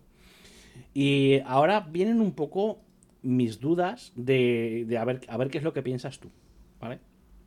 Entonces, con el tema de los issues, de se me ha roto esto, este botón no funciona cuando estoy en Safari, eh, he ido a apagar y yo no sé qué me aguantas, ¿vale? Tengo claro de que el usuario lo va a escribir, se, va a, identificar en la plataforma como sea, y va a ir a, la plataforma y va a escribir su, su problema. Pero, ¿tú crees que merecería la pena eh, ofrecer la opción, ¿eh? que esto es una opción y no es para todo el mundo, porque es una plataforma que está pensada no para que solo sean programadores o, gente que sabe programar el que la use, sino que esté abierta a cualquier tipo de enfoque, ¿vale? Entonces, la posibilidad de que esas, esas issues eh, que el usuario escribe ahí se metan también en los repositorios de GitHub. A ver, yo creo que es- esto es complicarte un poco ya, ¿no? Es como, mm, como las integraciones que decías con las analíticas. Yo creo que al final, si tú ya o pagas por un sistema de analíticas o lo tienes hospedado en tal, los sistemas de analíticas ya te vienen con unos dashboards que son muy buenos en general. Sí, sí, sí. Entonces yo, eso es una funcionalidad que la obviaría. Eh, ahora, hostia, se me, ha- se me ha ido la pinza. Me has preguntado... Te Vale, meterlo en GitHub, meterlo en GitHub Sí. Issues. Igual, eh, ya que vas a hacer una API, yo simplemente dejaría la opción de tener la API y que ellos mismos o se conecten a la API y se lo reenvíen a GitHub Issues o GitHub Vale. o lo que necesiten, o que Vale. usen Zapier. Pero. Vale. Y más tú que vas a hacer una API. Yo que no voy a hacer una API de entrada, pues sí que tendré que pensar en algunas cosillas. O haré una API más limitada. Pero tú vas a tener Pero- una API sí o sí, entonces. Claro, ve- ¿ves? Por, por eso es bueno el comentar las cosas, porque a mí no se me había ocurrido el hecho de... Porque, a ver, si esto es un proyecto que está haciendo, ¿qué te digo yo? Un diseñador gráfico que no hace nada de programación, sino que está haciendo diseño con cosas que no son programación, ¿vale? Y el proyecto va de algo así. Entonces, yo sí ofrezco la funcionalidad de integrar con, con las issues con el repositorio que sea, ya estoy dando por sentado que quien lo está utilizando sabe de programación. Entonces, no se me había ocurrido el hecho ese de ya estoy exponiendo una API, pues como sabes programar, utiliza esa API para llevarlo a tu GitHub, en lugar de que tenga que ser yo quien te haga la integración con tu GitHub. Que a ver, más adelante, si llega un momento que dices, mira, eh, todo Ojo, lo que quería montar ya está y- programado. Pero igual lo Sí. piden en plan, yo quiero esto, quiero esto, quiero esto, ¿sabes? Ya, bueno, Entonces- pues hay que ver las prioridades. Yo creo que eso es una funcionalidad que es un, es un nice to have, pero no es obligatorio. Creo que no aporta mucho valor de entrada porque ya estarías discriminando a todos aquellos que eh, o usan un GitHub on-premise o no utilizan GitHub. Sí, a ver, no, y he estado mirando la documentación y podría hacer integración con GitLab y con GitHub. Pero ya está. Esos. Claro, y los que no usan esos dos, que Claro, y los que no usan esos dos, que utilizan Gitea o alguno de estos, sí, ya te entiendo. por eso. Vale, vale. No, que a ver, que si lo- algún día te aburres y empiezas a sacar integraciones, no. bien. No, pero, pero es que me parece, me parece muy bien lo que me comentas de ya tengo una API que hace estas cosas. Utilízala, que sabes programar. No, no, me, me parece maravilloso. Es que no se me había ocurrido. O sea, era así, así de claro. Vale. A ver, tendrás que hacer una. Pues la API será un poco más complicada porque tendrás que autenticar, o sea, para permitir que usuarios se conecten, ¿no? Ya no será de uso exclusivo para ti y tendrás que pues añadir más una capa extra, ¿no? Con claves de sí. API, autenticación, autorización y tal. Vale. eh, que me lo estoy apuntando. Y los límites, por supuesto. Sí, sí. Vale. Perfecto, apuntado. Vale. em, ¿Qué más te iba a preguntar? ¿Qué te iba a exponer? Vale, y estamos un poco con lo mismo. Bueno, el changelog lo dejo así como estará. Vale. eh, he visto. Porque, claro, es que aquí también, también depende un poco. Una de las de las opciones o las ventajas que tiene este tipo de plataformas es que te permiten generar contenido extra y que Google, cuando alguien busca en Google, que pueda acabar recayendo en esta, una página de estas que es indexada, porque igual tiene más contenido, más tracción o por lo que sea. Entonces, ¿crees que merece la pena el esfuerzo de cero de que sean las páginas indexables? O sea, sean SEO friendly. Eh, sí, y además te diría que cada usuario pudiera añadir este servicio en un subdominio. Es, O sea, sí, si, a ver, si tu dominio, si tu aplicación se llama feedbackpepito.com, sí.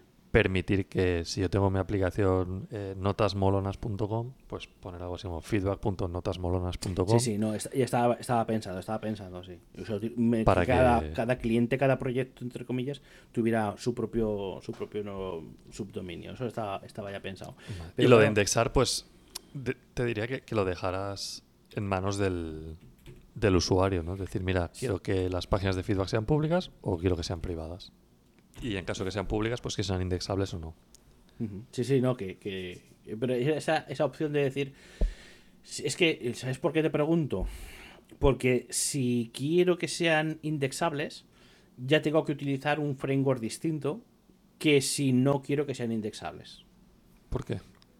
porque yo trabajo con Vue o con Vue, llamarlo como te dé la gana, y Vue por defecto no es indexable, no eh, genera páginas SPA que se renderizan por JavaScript inyectado. no puedes hacer server render. eh, para hacer el server-side rendering necesito utilizar un framework que se llama Nuxt o Next, que por debajo tiene Vue. Ojo, Uf, Vue- es que te complicas Vue- la vida mucho. vale.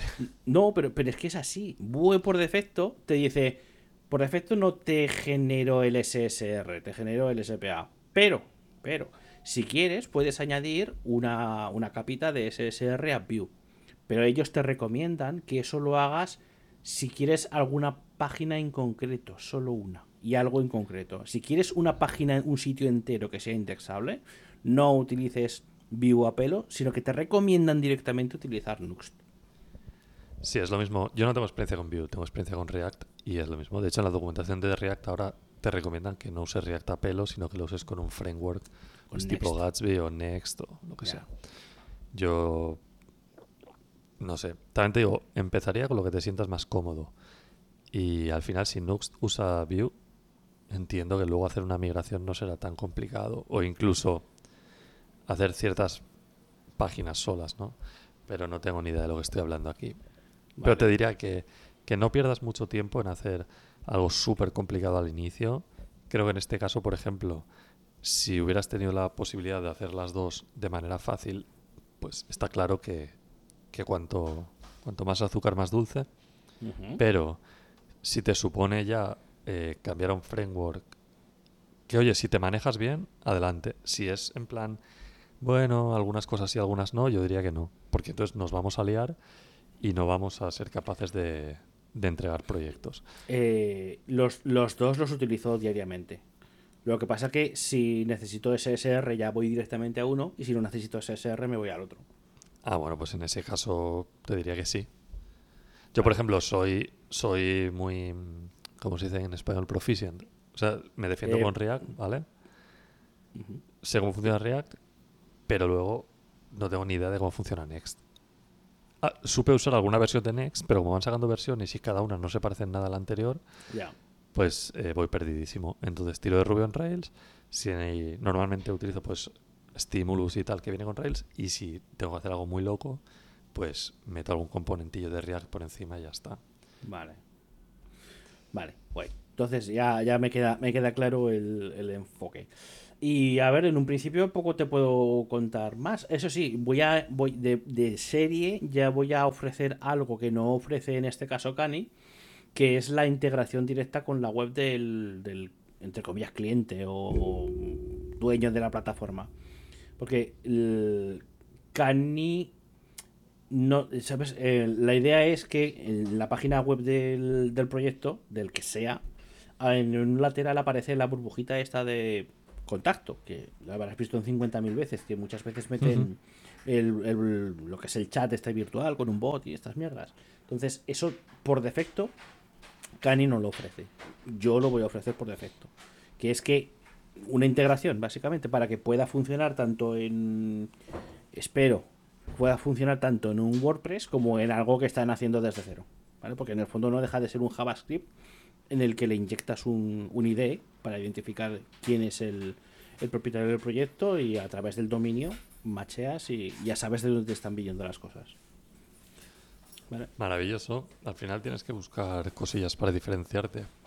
Entonces, y nunca Esta te parece una buena. Sí, pues, pues, es que me llamó la atención porque digo que, lo estuve mirando, estuve mirando la documentación de Khan y de estas cosas y me, llamó mucho la atención de que no estuviera esa integración como tal. Digo, vale, pues Pero claro, es que al final estas aplicaciones que son grandes tienen muchísimas funcionalidades y supongo que es el equipo de marketing el que decide las que entran y las que se quedan fuera en cada plan. Ajá. Tú cuando tengas 100, 100, funcionalidades ya tendrás los mismos problemas. Seguro, o más. Para 2027. Eh, puede ser. O incluso antes, vete a saber. Vale, eso te puedo contar en un principio. Entonces, lo, que voy a dejar funcionando es esa, esa API con el registro, el, lo que es el login, obviamente, y que ya se pueda crear un panel, un dashboard. Ya está. Eso es lo que, lo que me comprometo para tener el próximo día. Muy bien. ¿Qué me puedes contar? Yo que te puedo contar. Bueno, mira, la primera aplicación que voy a hacer es ah, una aplicación de notas. Porque no hay suficientes aplicaciones para tomar notas. No.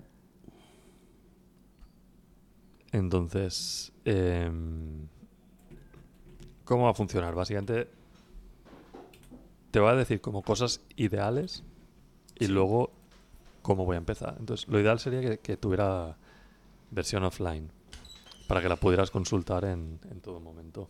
Vale. ¿Qué pasa? Que también creo que sea multiplataforma. Entonces, si ha de ser multiplataforma, los datos se tienen que sincronizar de alguna manera. Entonces necesito un servidor. Entonces digo, pues si ya uso un servidor, pues hago una versión web de inicio y luego más adelante haré las versiones de móvil. Pero con, con Rails puedo utilizar Turbo Native para embeber la, lo que es la, la web en una aplicación de móvil y luego utilizar el, el lenguaje nativo, pues o Kotlin o Swift, para añadir funcionalidades. Y entonces, lo que voy a hacer al principio es hacer la versión web, que sea responsive, está pensada para, para versión móvil. Y si me da tiempo, empezaré con la versión de iOS. Esto es una cosa que voy a hacer para todas las aplicaciones o casi todas las que haga. Yo no tengo un Android, no he programado en Kotlin en mi vida, sí que he hecho Java. Entonces, voy a hacer siempre la, versión web primero, luego la versión iOS y luego, si tenemos oyentes pro que lo piden, pues empezaré a experimentar con las versiones de Android. Vale. Sé que si lanzo una aplicación en la, en la Store de Google, seguramente vaya a tener mucho más alcance y visibilidad que, que en la de Apple. Pero ahora mismo, sin saberlo, es un esfuerzo que no, no quiero. Sí, es un coste de oportunidad demasiado alto, sí. Entonces, si yo veo que hay una aplicación que llama la atención de los usuarios y me lo empiezan a pedir, porque me ponen en, en tu aplicación de feedback, me dicen, oye, quiero la versión de Android, yo me la apunto y soy consciente de que más pronto que tarde me va a tocar aprender. Ujú. ¿Vale? Entonces, ¿qué tiene especial esta aplicación de notas? Bueno, quiero que sea una aplicación, digamos, de vaciado de cerebro, ¿no? Yo estoy siempre eh, tomando notas, pues voy por la calle, veo algo, le hago una foto y lo guardo en mi aplicación de notas. O tengo una idea, lo guardo en la aplicación de notas. O se me ocurre un haiku, lo guardo en la aplicación de notas. Y luego está todo, eh, todo súper liado y me cuesta organizar esos pensamientos. Entonces, obviamente va a tener un sistema de etiquetas o de categorías. Normalmente estas categorías, pues siempre sueles tener como un campo ¿no? en el que vas añadiendo categorías y te van, te va saliendo sugerencias. Entonces lo que voy a hacer es, primero vas a tener una pantalla de inicio, que digamos es como el, el inbox de todas las ideas. Y tú puedes pinear ciertas eh, categorías o etiquetas al inicio de esa pantalla, ¿no? Te- tengo unas ideas de interfaz que a lo mejor pues eh, envío un correo esta semana con estos prototipos. Bueno, están hechos en papel y boli, ¿eh? No esperéis nada de Figma ni nada Eh, fancy. a ver, no, no, pero lo- las interfaces, los, los diseños de interfaz se hacen en papel y boli. Eso, de, eso de Figma es para los hipsters. Sí, exacto. Entonces la idea es que eh, tienes las más usadas o las que tú quieras pinear al inicio y tú de la lista que tienes en la pantalla de inicio puedes arrastrar dentro de esas categorías, ¿no? Entonces, ya veré cómo lo, cómo lo hago. Por un lado, sí que quiero que el usuario pueda definir de, eh, esta va a estar pineada aquí sí o sí. Y luego, pues puedo dejar la opción de que las que más se usen eh, aparezcan automáticamente. Entonces tú simplemente de la lista principal arrastras, ¿vale? Y luego quiero que la misma vista esté dentro de etiquetas. Por ejemplo, te voy a poner un ejemplo a ver si consigo explicarme. Tú entras en la página de. entras en la aplicación, ¿vale? Y entonces eh, te has acordado de que tienes que comprar papel de váter. Pues tú pones papel de váter, lo añades y está en la lista. Dices, una idea para el podcast, para el capítulo 2 de Cajón Desastre, la añades. Una idea de que, yo qué sé, tienes que cambiar los neu- neumáticos al coche, pues lo pones. Entonces, en cualquier momento que te aburras, cuando estés cagando en la consulta del médico esperando a que te dejen entrar, pues vas arrastrando, ¿no? Entonces, las categorías de arriba dices, mira, como cajón desastre es algo que en lo que estoy muy ah, muy enfocado últimamente, pues la voy a pinear arriba. Entonces, simplemente la idea esta que se te ha ocurrido, la arrastras ahí y ya va a una pantalla que es cajón desastre. Entonces tú dentro de cajón desastre clicarías, ¿vale? Y te iría a otra pantalla en la que te aparecerían todas las ideas con la etiqueta cajón desastre. Pero en esa pantalla tú podrías otra vez arriba tener pineadas otras etiquetas. Por ejemplo, episodio 2, episodio 3, ah, Mm. ideas pro. Vale. Y entonces tú podrías anidar esto lo que quieres. Entonces en verdad tú podrías tener etiquetas que están ah, asociadas a diferentes etiquetas, ¿no? Pero que solo se ven una vez estés dentro de estas etiquetas. No sé si se consigue entender o no. Sí, sí, yo te he entendido, te he entendido. Me mola. Os voy a, os voy a pasar las, los, los bocetos. Y entonces la idea es que en un principio funcionará solo con texto, ¿vale? Y la idea es poder añadir fotos o audios o... Sí, yo creo que fotos, Eh, audios y texto podría ir funcionando bien. Enla- ¿Enlaces de eh, una página web? También. Yo creo que eso, eso va dentro de texto, ¿no? Luego ya veremos si el texto pues lo ponemos enriquecido para que puedas poner negritas o markdown o cualquier No, cosa. no, pero quiero, quiero decir que si, si es un enlace, si yo le pico, ¿quieres que se abra el navegador o algo? O, o sí, que- eso digo, que- que, que ya veremos que tú puedas copiar el enlace y, y bueno, ya... Al final Ah, bueno. puedes hacer que detecte automáticamente si es una URL y, y hacerla clicable. Y traerte una miniatura o el, o el título de la página o lo que fuera, vale. Guay. Sí, eso son como cosas que me parece bien. Lo de la miniatura a lo mejor es un poco excesivo, porque es verdad que yo cuando no uso mucho el Notion, de hecho me estoy quitando, porque intenté usar el Notion para esto, pero al final me parece muy engorroso. Soy más fan de pequeñas aplicaciones que hacen una cosa y ya está. Y luego que tengan APIs para poder integrarte tú los workflows. Entonces ¿Cuál- esa sería mi aplicación. Cuando la tengas en versión web, yo seré usuario de esa aplicación. Porque yo Eh, a ver, no sé si sé... Si... Sí, dime. No, que yo utilizo para el tema de las notas la de Google Keep.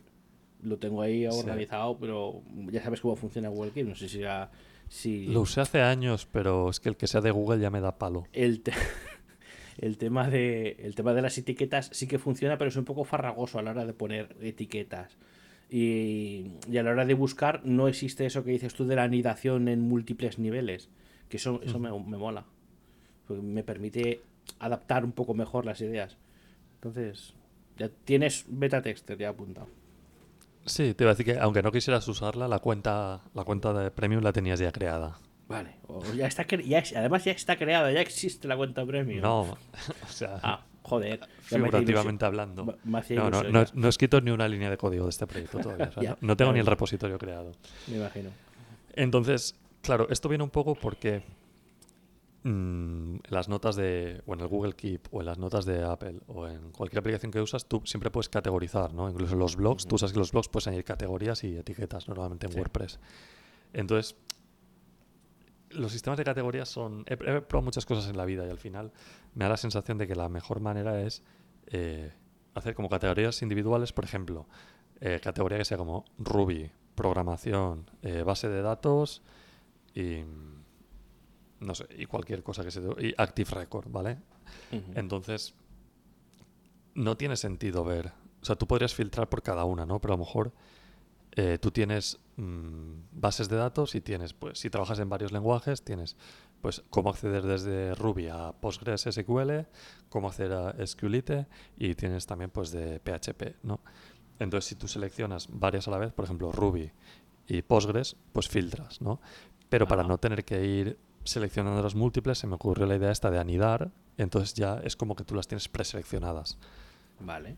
Entonces tú podrás hacer las dos, desde tenerlas preseleccionadas arriba del todo o eh, pues en una pantallita emergente o como se me ocurra, eh, tener todas las, todas las etiquetas y tú pues clicas en todas las que quieras y tendrás una vista personalizada con las notas que cumplan esas condiciones.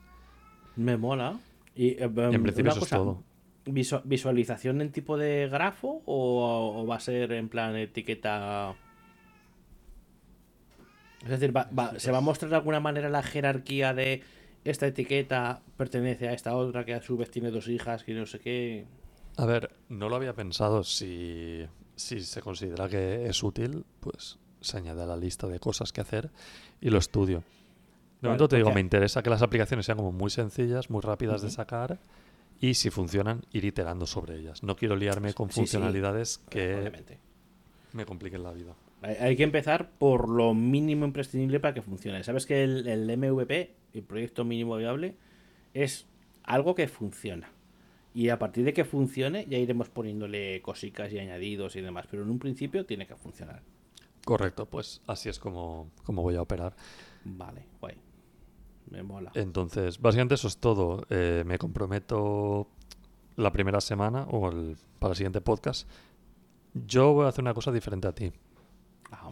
que es que eh, al final he implementado tantas veces a registro de usuario en mi vida que es una parte que me aburre y más o menos ya la tengo automatizada Vale. y tengo mis snippets de además con cada versión de Rails lo hacen todo más fácil sin tener un, un plugin o una gema o algo así ah, O un sistema completo.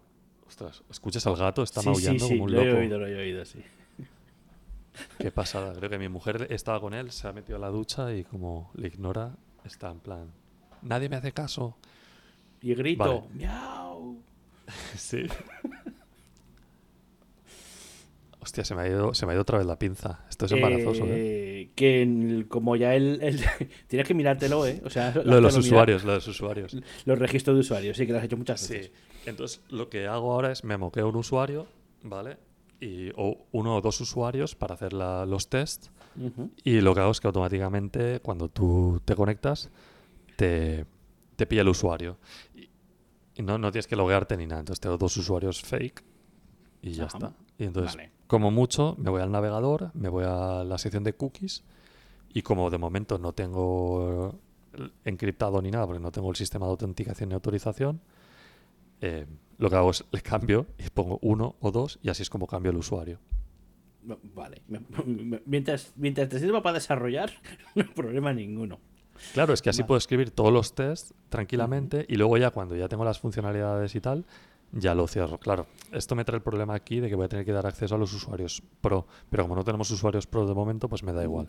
De momento, eso es lo que te iba a decir, no es, un, Entonces- no es un problema de momento, exactamente. Tal vez, no sé, es que a lo mejor, ya te digo, como me voy de viaje, no voy a tener mucho tiempo estas dos semanas. Pero e- eso es a lo que me comprometo. A lo mejor me emociono y acabo sacando la, la autenticación también. Eso ya, eso lo, tienes, es- esto es un poco como el MVP que te he dicho hace un segundo. Tienes que cumplir con lo mínimo imprescindible que, que has, que has comentado. Y a partir de ahí todo Exacto. lo demás, extras. Entonces, de momento no va a haber drag and drop, va a ser en plan de, ¿quieres mover esta nota a algún lado? Pues hablando desplegable con todas tus categorías. O sea, si tienes mil categorías, pues vas a sufrir haciendo scroll. Y, y podrás también pues escribirlas a manija, como en Entonces, tú- campo de pero texto. entonces, ¿tu desarrollo va un poco en paralelo, lo que es back y front al mismo tiempo? Claro, claro. vale, vale, vale, vale, vale. Entonces, yo soy, yo soy de la escuela de primero la API que funcione, después ya veremos el frontend. No, es que yo no tengo, o sea, yo utilizo el patrón modelo vista controlador. Ah, amigo, que es, es Y- un monoli- es un monolito entonces. Claro, claro. Yo Ah, paso de microservicios. Vale, es que vale, vale. microservicios, pues si tienes un equipo distribuido con 300 desarrolladores, pues vale, pero para estar yo solo paso. Pues, pues fíjate que mi, mi sistema de login es SSO. eh, es un microservicio, o va a ser un microservicio. Claro, yo tengo que pensar en algo similar porque si quiero dar acceso a los pro a todas mis aplicaciones, voy a tener que sincronizarme. Pero yo lo que creo que voy a hacer es ah, tener un pequeño script en Ruby que me va a mirar donde sea que tengamos los usuarios eh, cada día a cierta hora y entonces eh, me expondré algo de una pequeña API, un endpoint pequeñito en cada aplicación y que me va diciendo si un usuario sigue siendo pro o no. Y ya está. Vale. Algo así, ¿eh? no, no lo he pensado muy bien, pero primero pensé en hacer como un servidor de OAuth que hiciera que si te creas una cuenta en un servicio lo tienes en todo, pero pensé que era matar moscas a cañonazos. Entonces, un scriptillo que corra con un cron, que mire la base de datos donde tenemos los pros y luego pues a cada uno de mis servicios eh, pues va haciendo una petición y, y le dice, oye, pues tú eres pro o no. Y ya está. Vale, pues bien. Sabes que para el mismo problema existen múltiples soluciones distintas. Y todas ellas Sí. válidas. Mira, yo siempre digo que soy muy vago y luego me doy cuenta que acabo complicándome la vida demasiado. Entonces a lo mejor no soy tan vago, pero Eres que optimizas el tiempo, ¿no? Y el, el, tiempo, el, el ratio esfuerzo-tiempo lo tienes muy optimizado. eso es lo que creo, pero al final creo que ahorro tiempo de las cosas que son necesarias para invertirlo en cosas que no son necesarias. O sea, lo tengo del revés. Eh, Ojo, que, que no sean necesarias no quiere decir que no sean importantes. O sea, ¿sabes lo que quiero decir? O sea, Sí. si, yo me, si yo me ahorro, si yo utilizo una librería XYZ para poder hacer cualquier cosa y ahorrarme tiempo, y ese tiempo invertirlo en ver vídeos de gatos en YouTube, es optimizar tiempo para mis cosas. Pues ya está. Sí. Es, es así, no es perderlo, es optimizarlo. Se me está ocurriendo que para uno de los podcasts punto .5 de estos tenemos que hacer sobre filosofía y productividad. Venga, pero ojo, ojo, que yo soy un poco especial, ¿eh? No, yo también, sí, es, es como muy irónico, ¿no? Porque yo me leo libros, antes leía muchos libros de productividad pensando que yo lo hacía todo mal y por qué no me cunde el tiempo. Al final vi que todos estos libros son fantasías y que puedes coger un poquito de cada uno. Me di cuenta también de una cosa, que es que muchos de estos libros tienen entre 200 y 300 páginas. Yo creo que el editor les dice, mira, necesitas 240 páginas. Sí, sí. Y de esas 240, 20 son de chicha y el resto son anécdotas que no le importan a nadie. Sí, todo relleno. Sí, es así, es así. Por eso, eh, por eso a veces te compensa más el ver o escucharte un resumen de un libro antes que leerte el libro en sí mismo. Ya. A mí lo que me ocurre también es que tengo FOMO. Entonces, me da la sensación de que. Porque yo mismo, cuando tomo notas de libros, sé que son notas muy subjetivas, ¿no? A veces son no- notas que están condicionadas por el momento en el que me encuentro. O sea, si yo estoy escribiendo test y considero que. ah, no sé. Que es muy engorroso, pues voy a leer libros de programación, pero me centro en las páginas de test y a lo mejor el resto de. Pues cómo organizar cómo estructurar tus modelos de datos, pues me lo salto, ¿no? Entonces digo, mira, estas son mis notas de este libro. Pero claro, están condicionadas por lo que yo andaba buscando. Porque al fin y al cabo, si quieres hacer notas de un libro sobre todo el contenido del libro, prácticamente estás duplicando el libro. Exactamente, sí, sí. Es que las notas son para sintetizar una idea. Claro, y a veces, muchas veces, a veces, muchas veces. Pérez Reverte a pegar con la chancla. Vale. Pero se te ha entendido. Eh, ¿eh? sí, los ejemplos vienen porque la exposición de la idea es muy pobre. Ujú. Si no sabes explicar tu idea, pues vas a apoyarte en ejemplos. Y Yo cuantos más ejemplos uses, es que Sí. peor está explicada la idea. Exactamente, pero yo siempre utilizo algún ejemplo para, para poner el contexto de lo que estoy explicando. Porque yo- normalmente siempre me tomo las notas para mí, no para exponerlas ni contárselas a nadie. Entonces, en el mismo momento que estoy tomando la nota, lo tengo muy claro en la cabeza. Pero si esa nota mm, vuelvo a ella dentro de seis meses o, o menos, eh, igual ni recuerdo de lo que iba la cosa.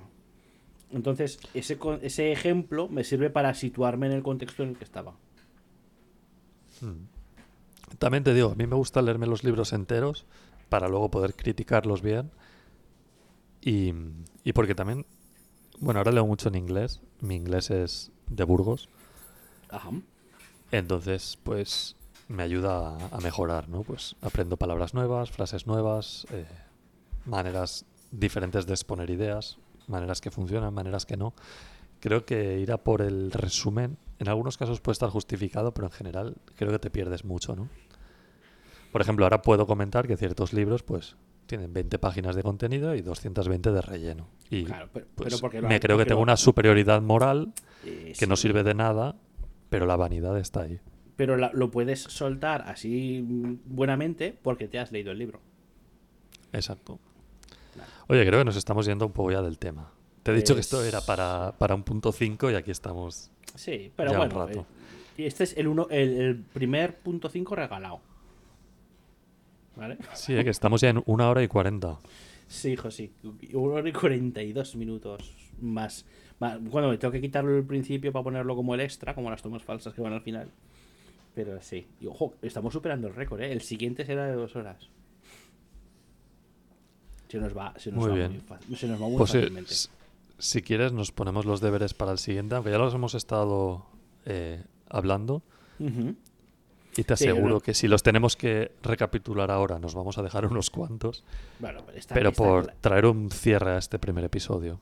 Venga. Mm, dale tú. Empiezas tú. Lo-. Venga, vale. Sí, Eh, sí. Deberes, registro, deberes, login y el crear el, el dashboard. Ya está. Solo de API. Vale, tú me estás hablando de tus proyectos, vale. Yo te digo, mi parte es pues tener el CRUD, el Create, Read, Update, Delete de notas, con sus categorías. Ajá. Eso es por parte de mis proyectos. Luego, por parte de Cajón Desastre, eh, creo que vamos a enviar un correo en el que comentaremos las ideas que hemos comentado al principio del podcast, ¿no? Ya les habremos dado unas vueltas más. Entonces quiero ponerlo todo por escrito de manera ordenada. Quiero enviar una tabla comparativa con los servicios de membresía Sí. yo voy a analizar las funciones que yo creo que son útiles para nosotros, ¿no? Lo que he comentado, pues si tienen API, webhooks, envío de emails, membresía configurable para la frecuencia, Sí. eh, donaciones puntuales.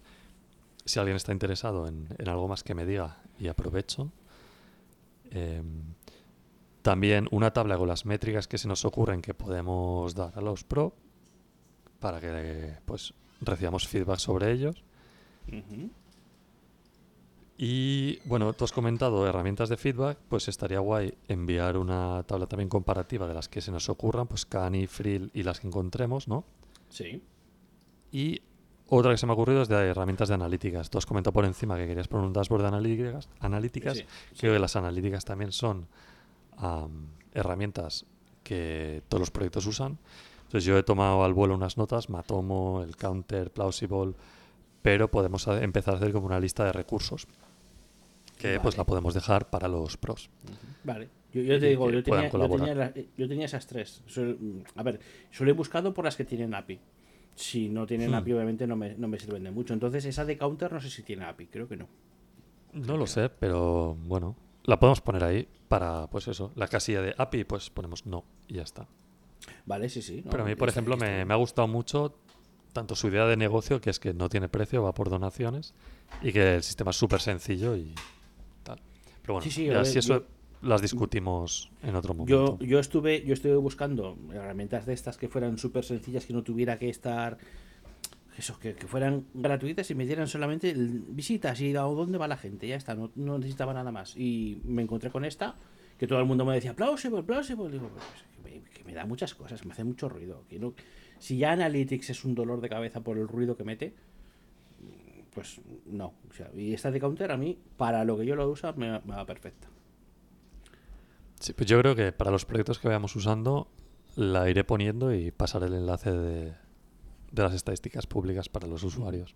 Me parece, me parece muy bien. Te estás poniendo muchos deberes, ¿eh? Nah, pero es- o sea, son, son documentos vivos que se dice, ¿no? Al final es una hojita de estas de un- una hoja de cálculo en las que se van poniendo cosas y, y se van añadiendo y Vale. quitando. Vale. Muy bien, Pues me- pues por mi parte esto es todo.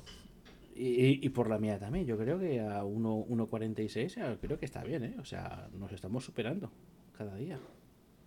Bueno, es que tenemos muchas cosas que comentar. Ten en cuenta que toda la primera parte ya no estará la siguiente vez. Exactamente. La próxima vez seguramente iremos más a pam, pam, pam, pam, pam, pam. Y igual en 45 minutos está finiquitado.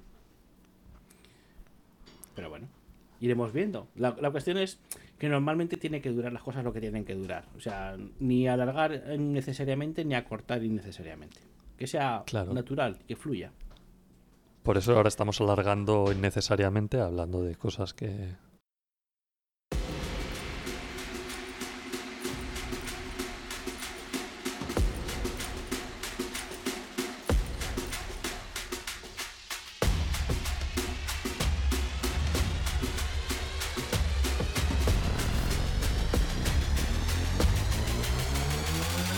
Cajón Desastre Podcast.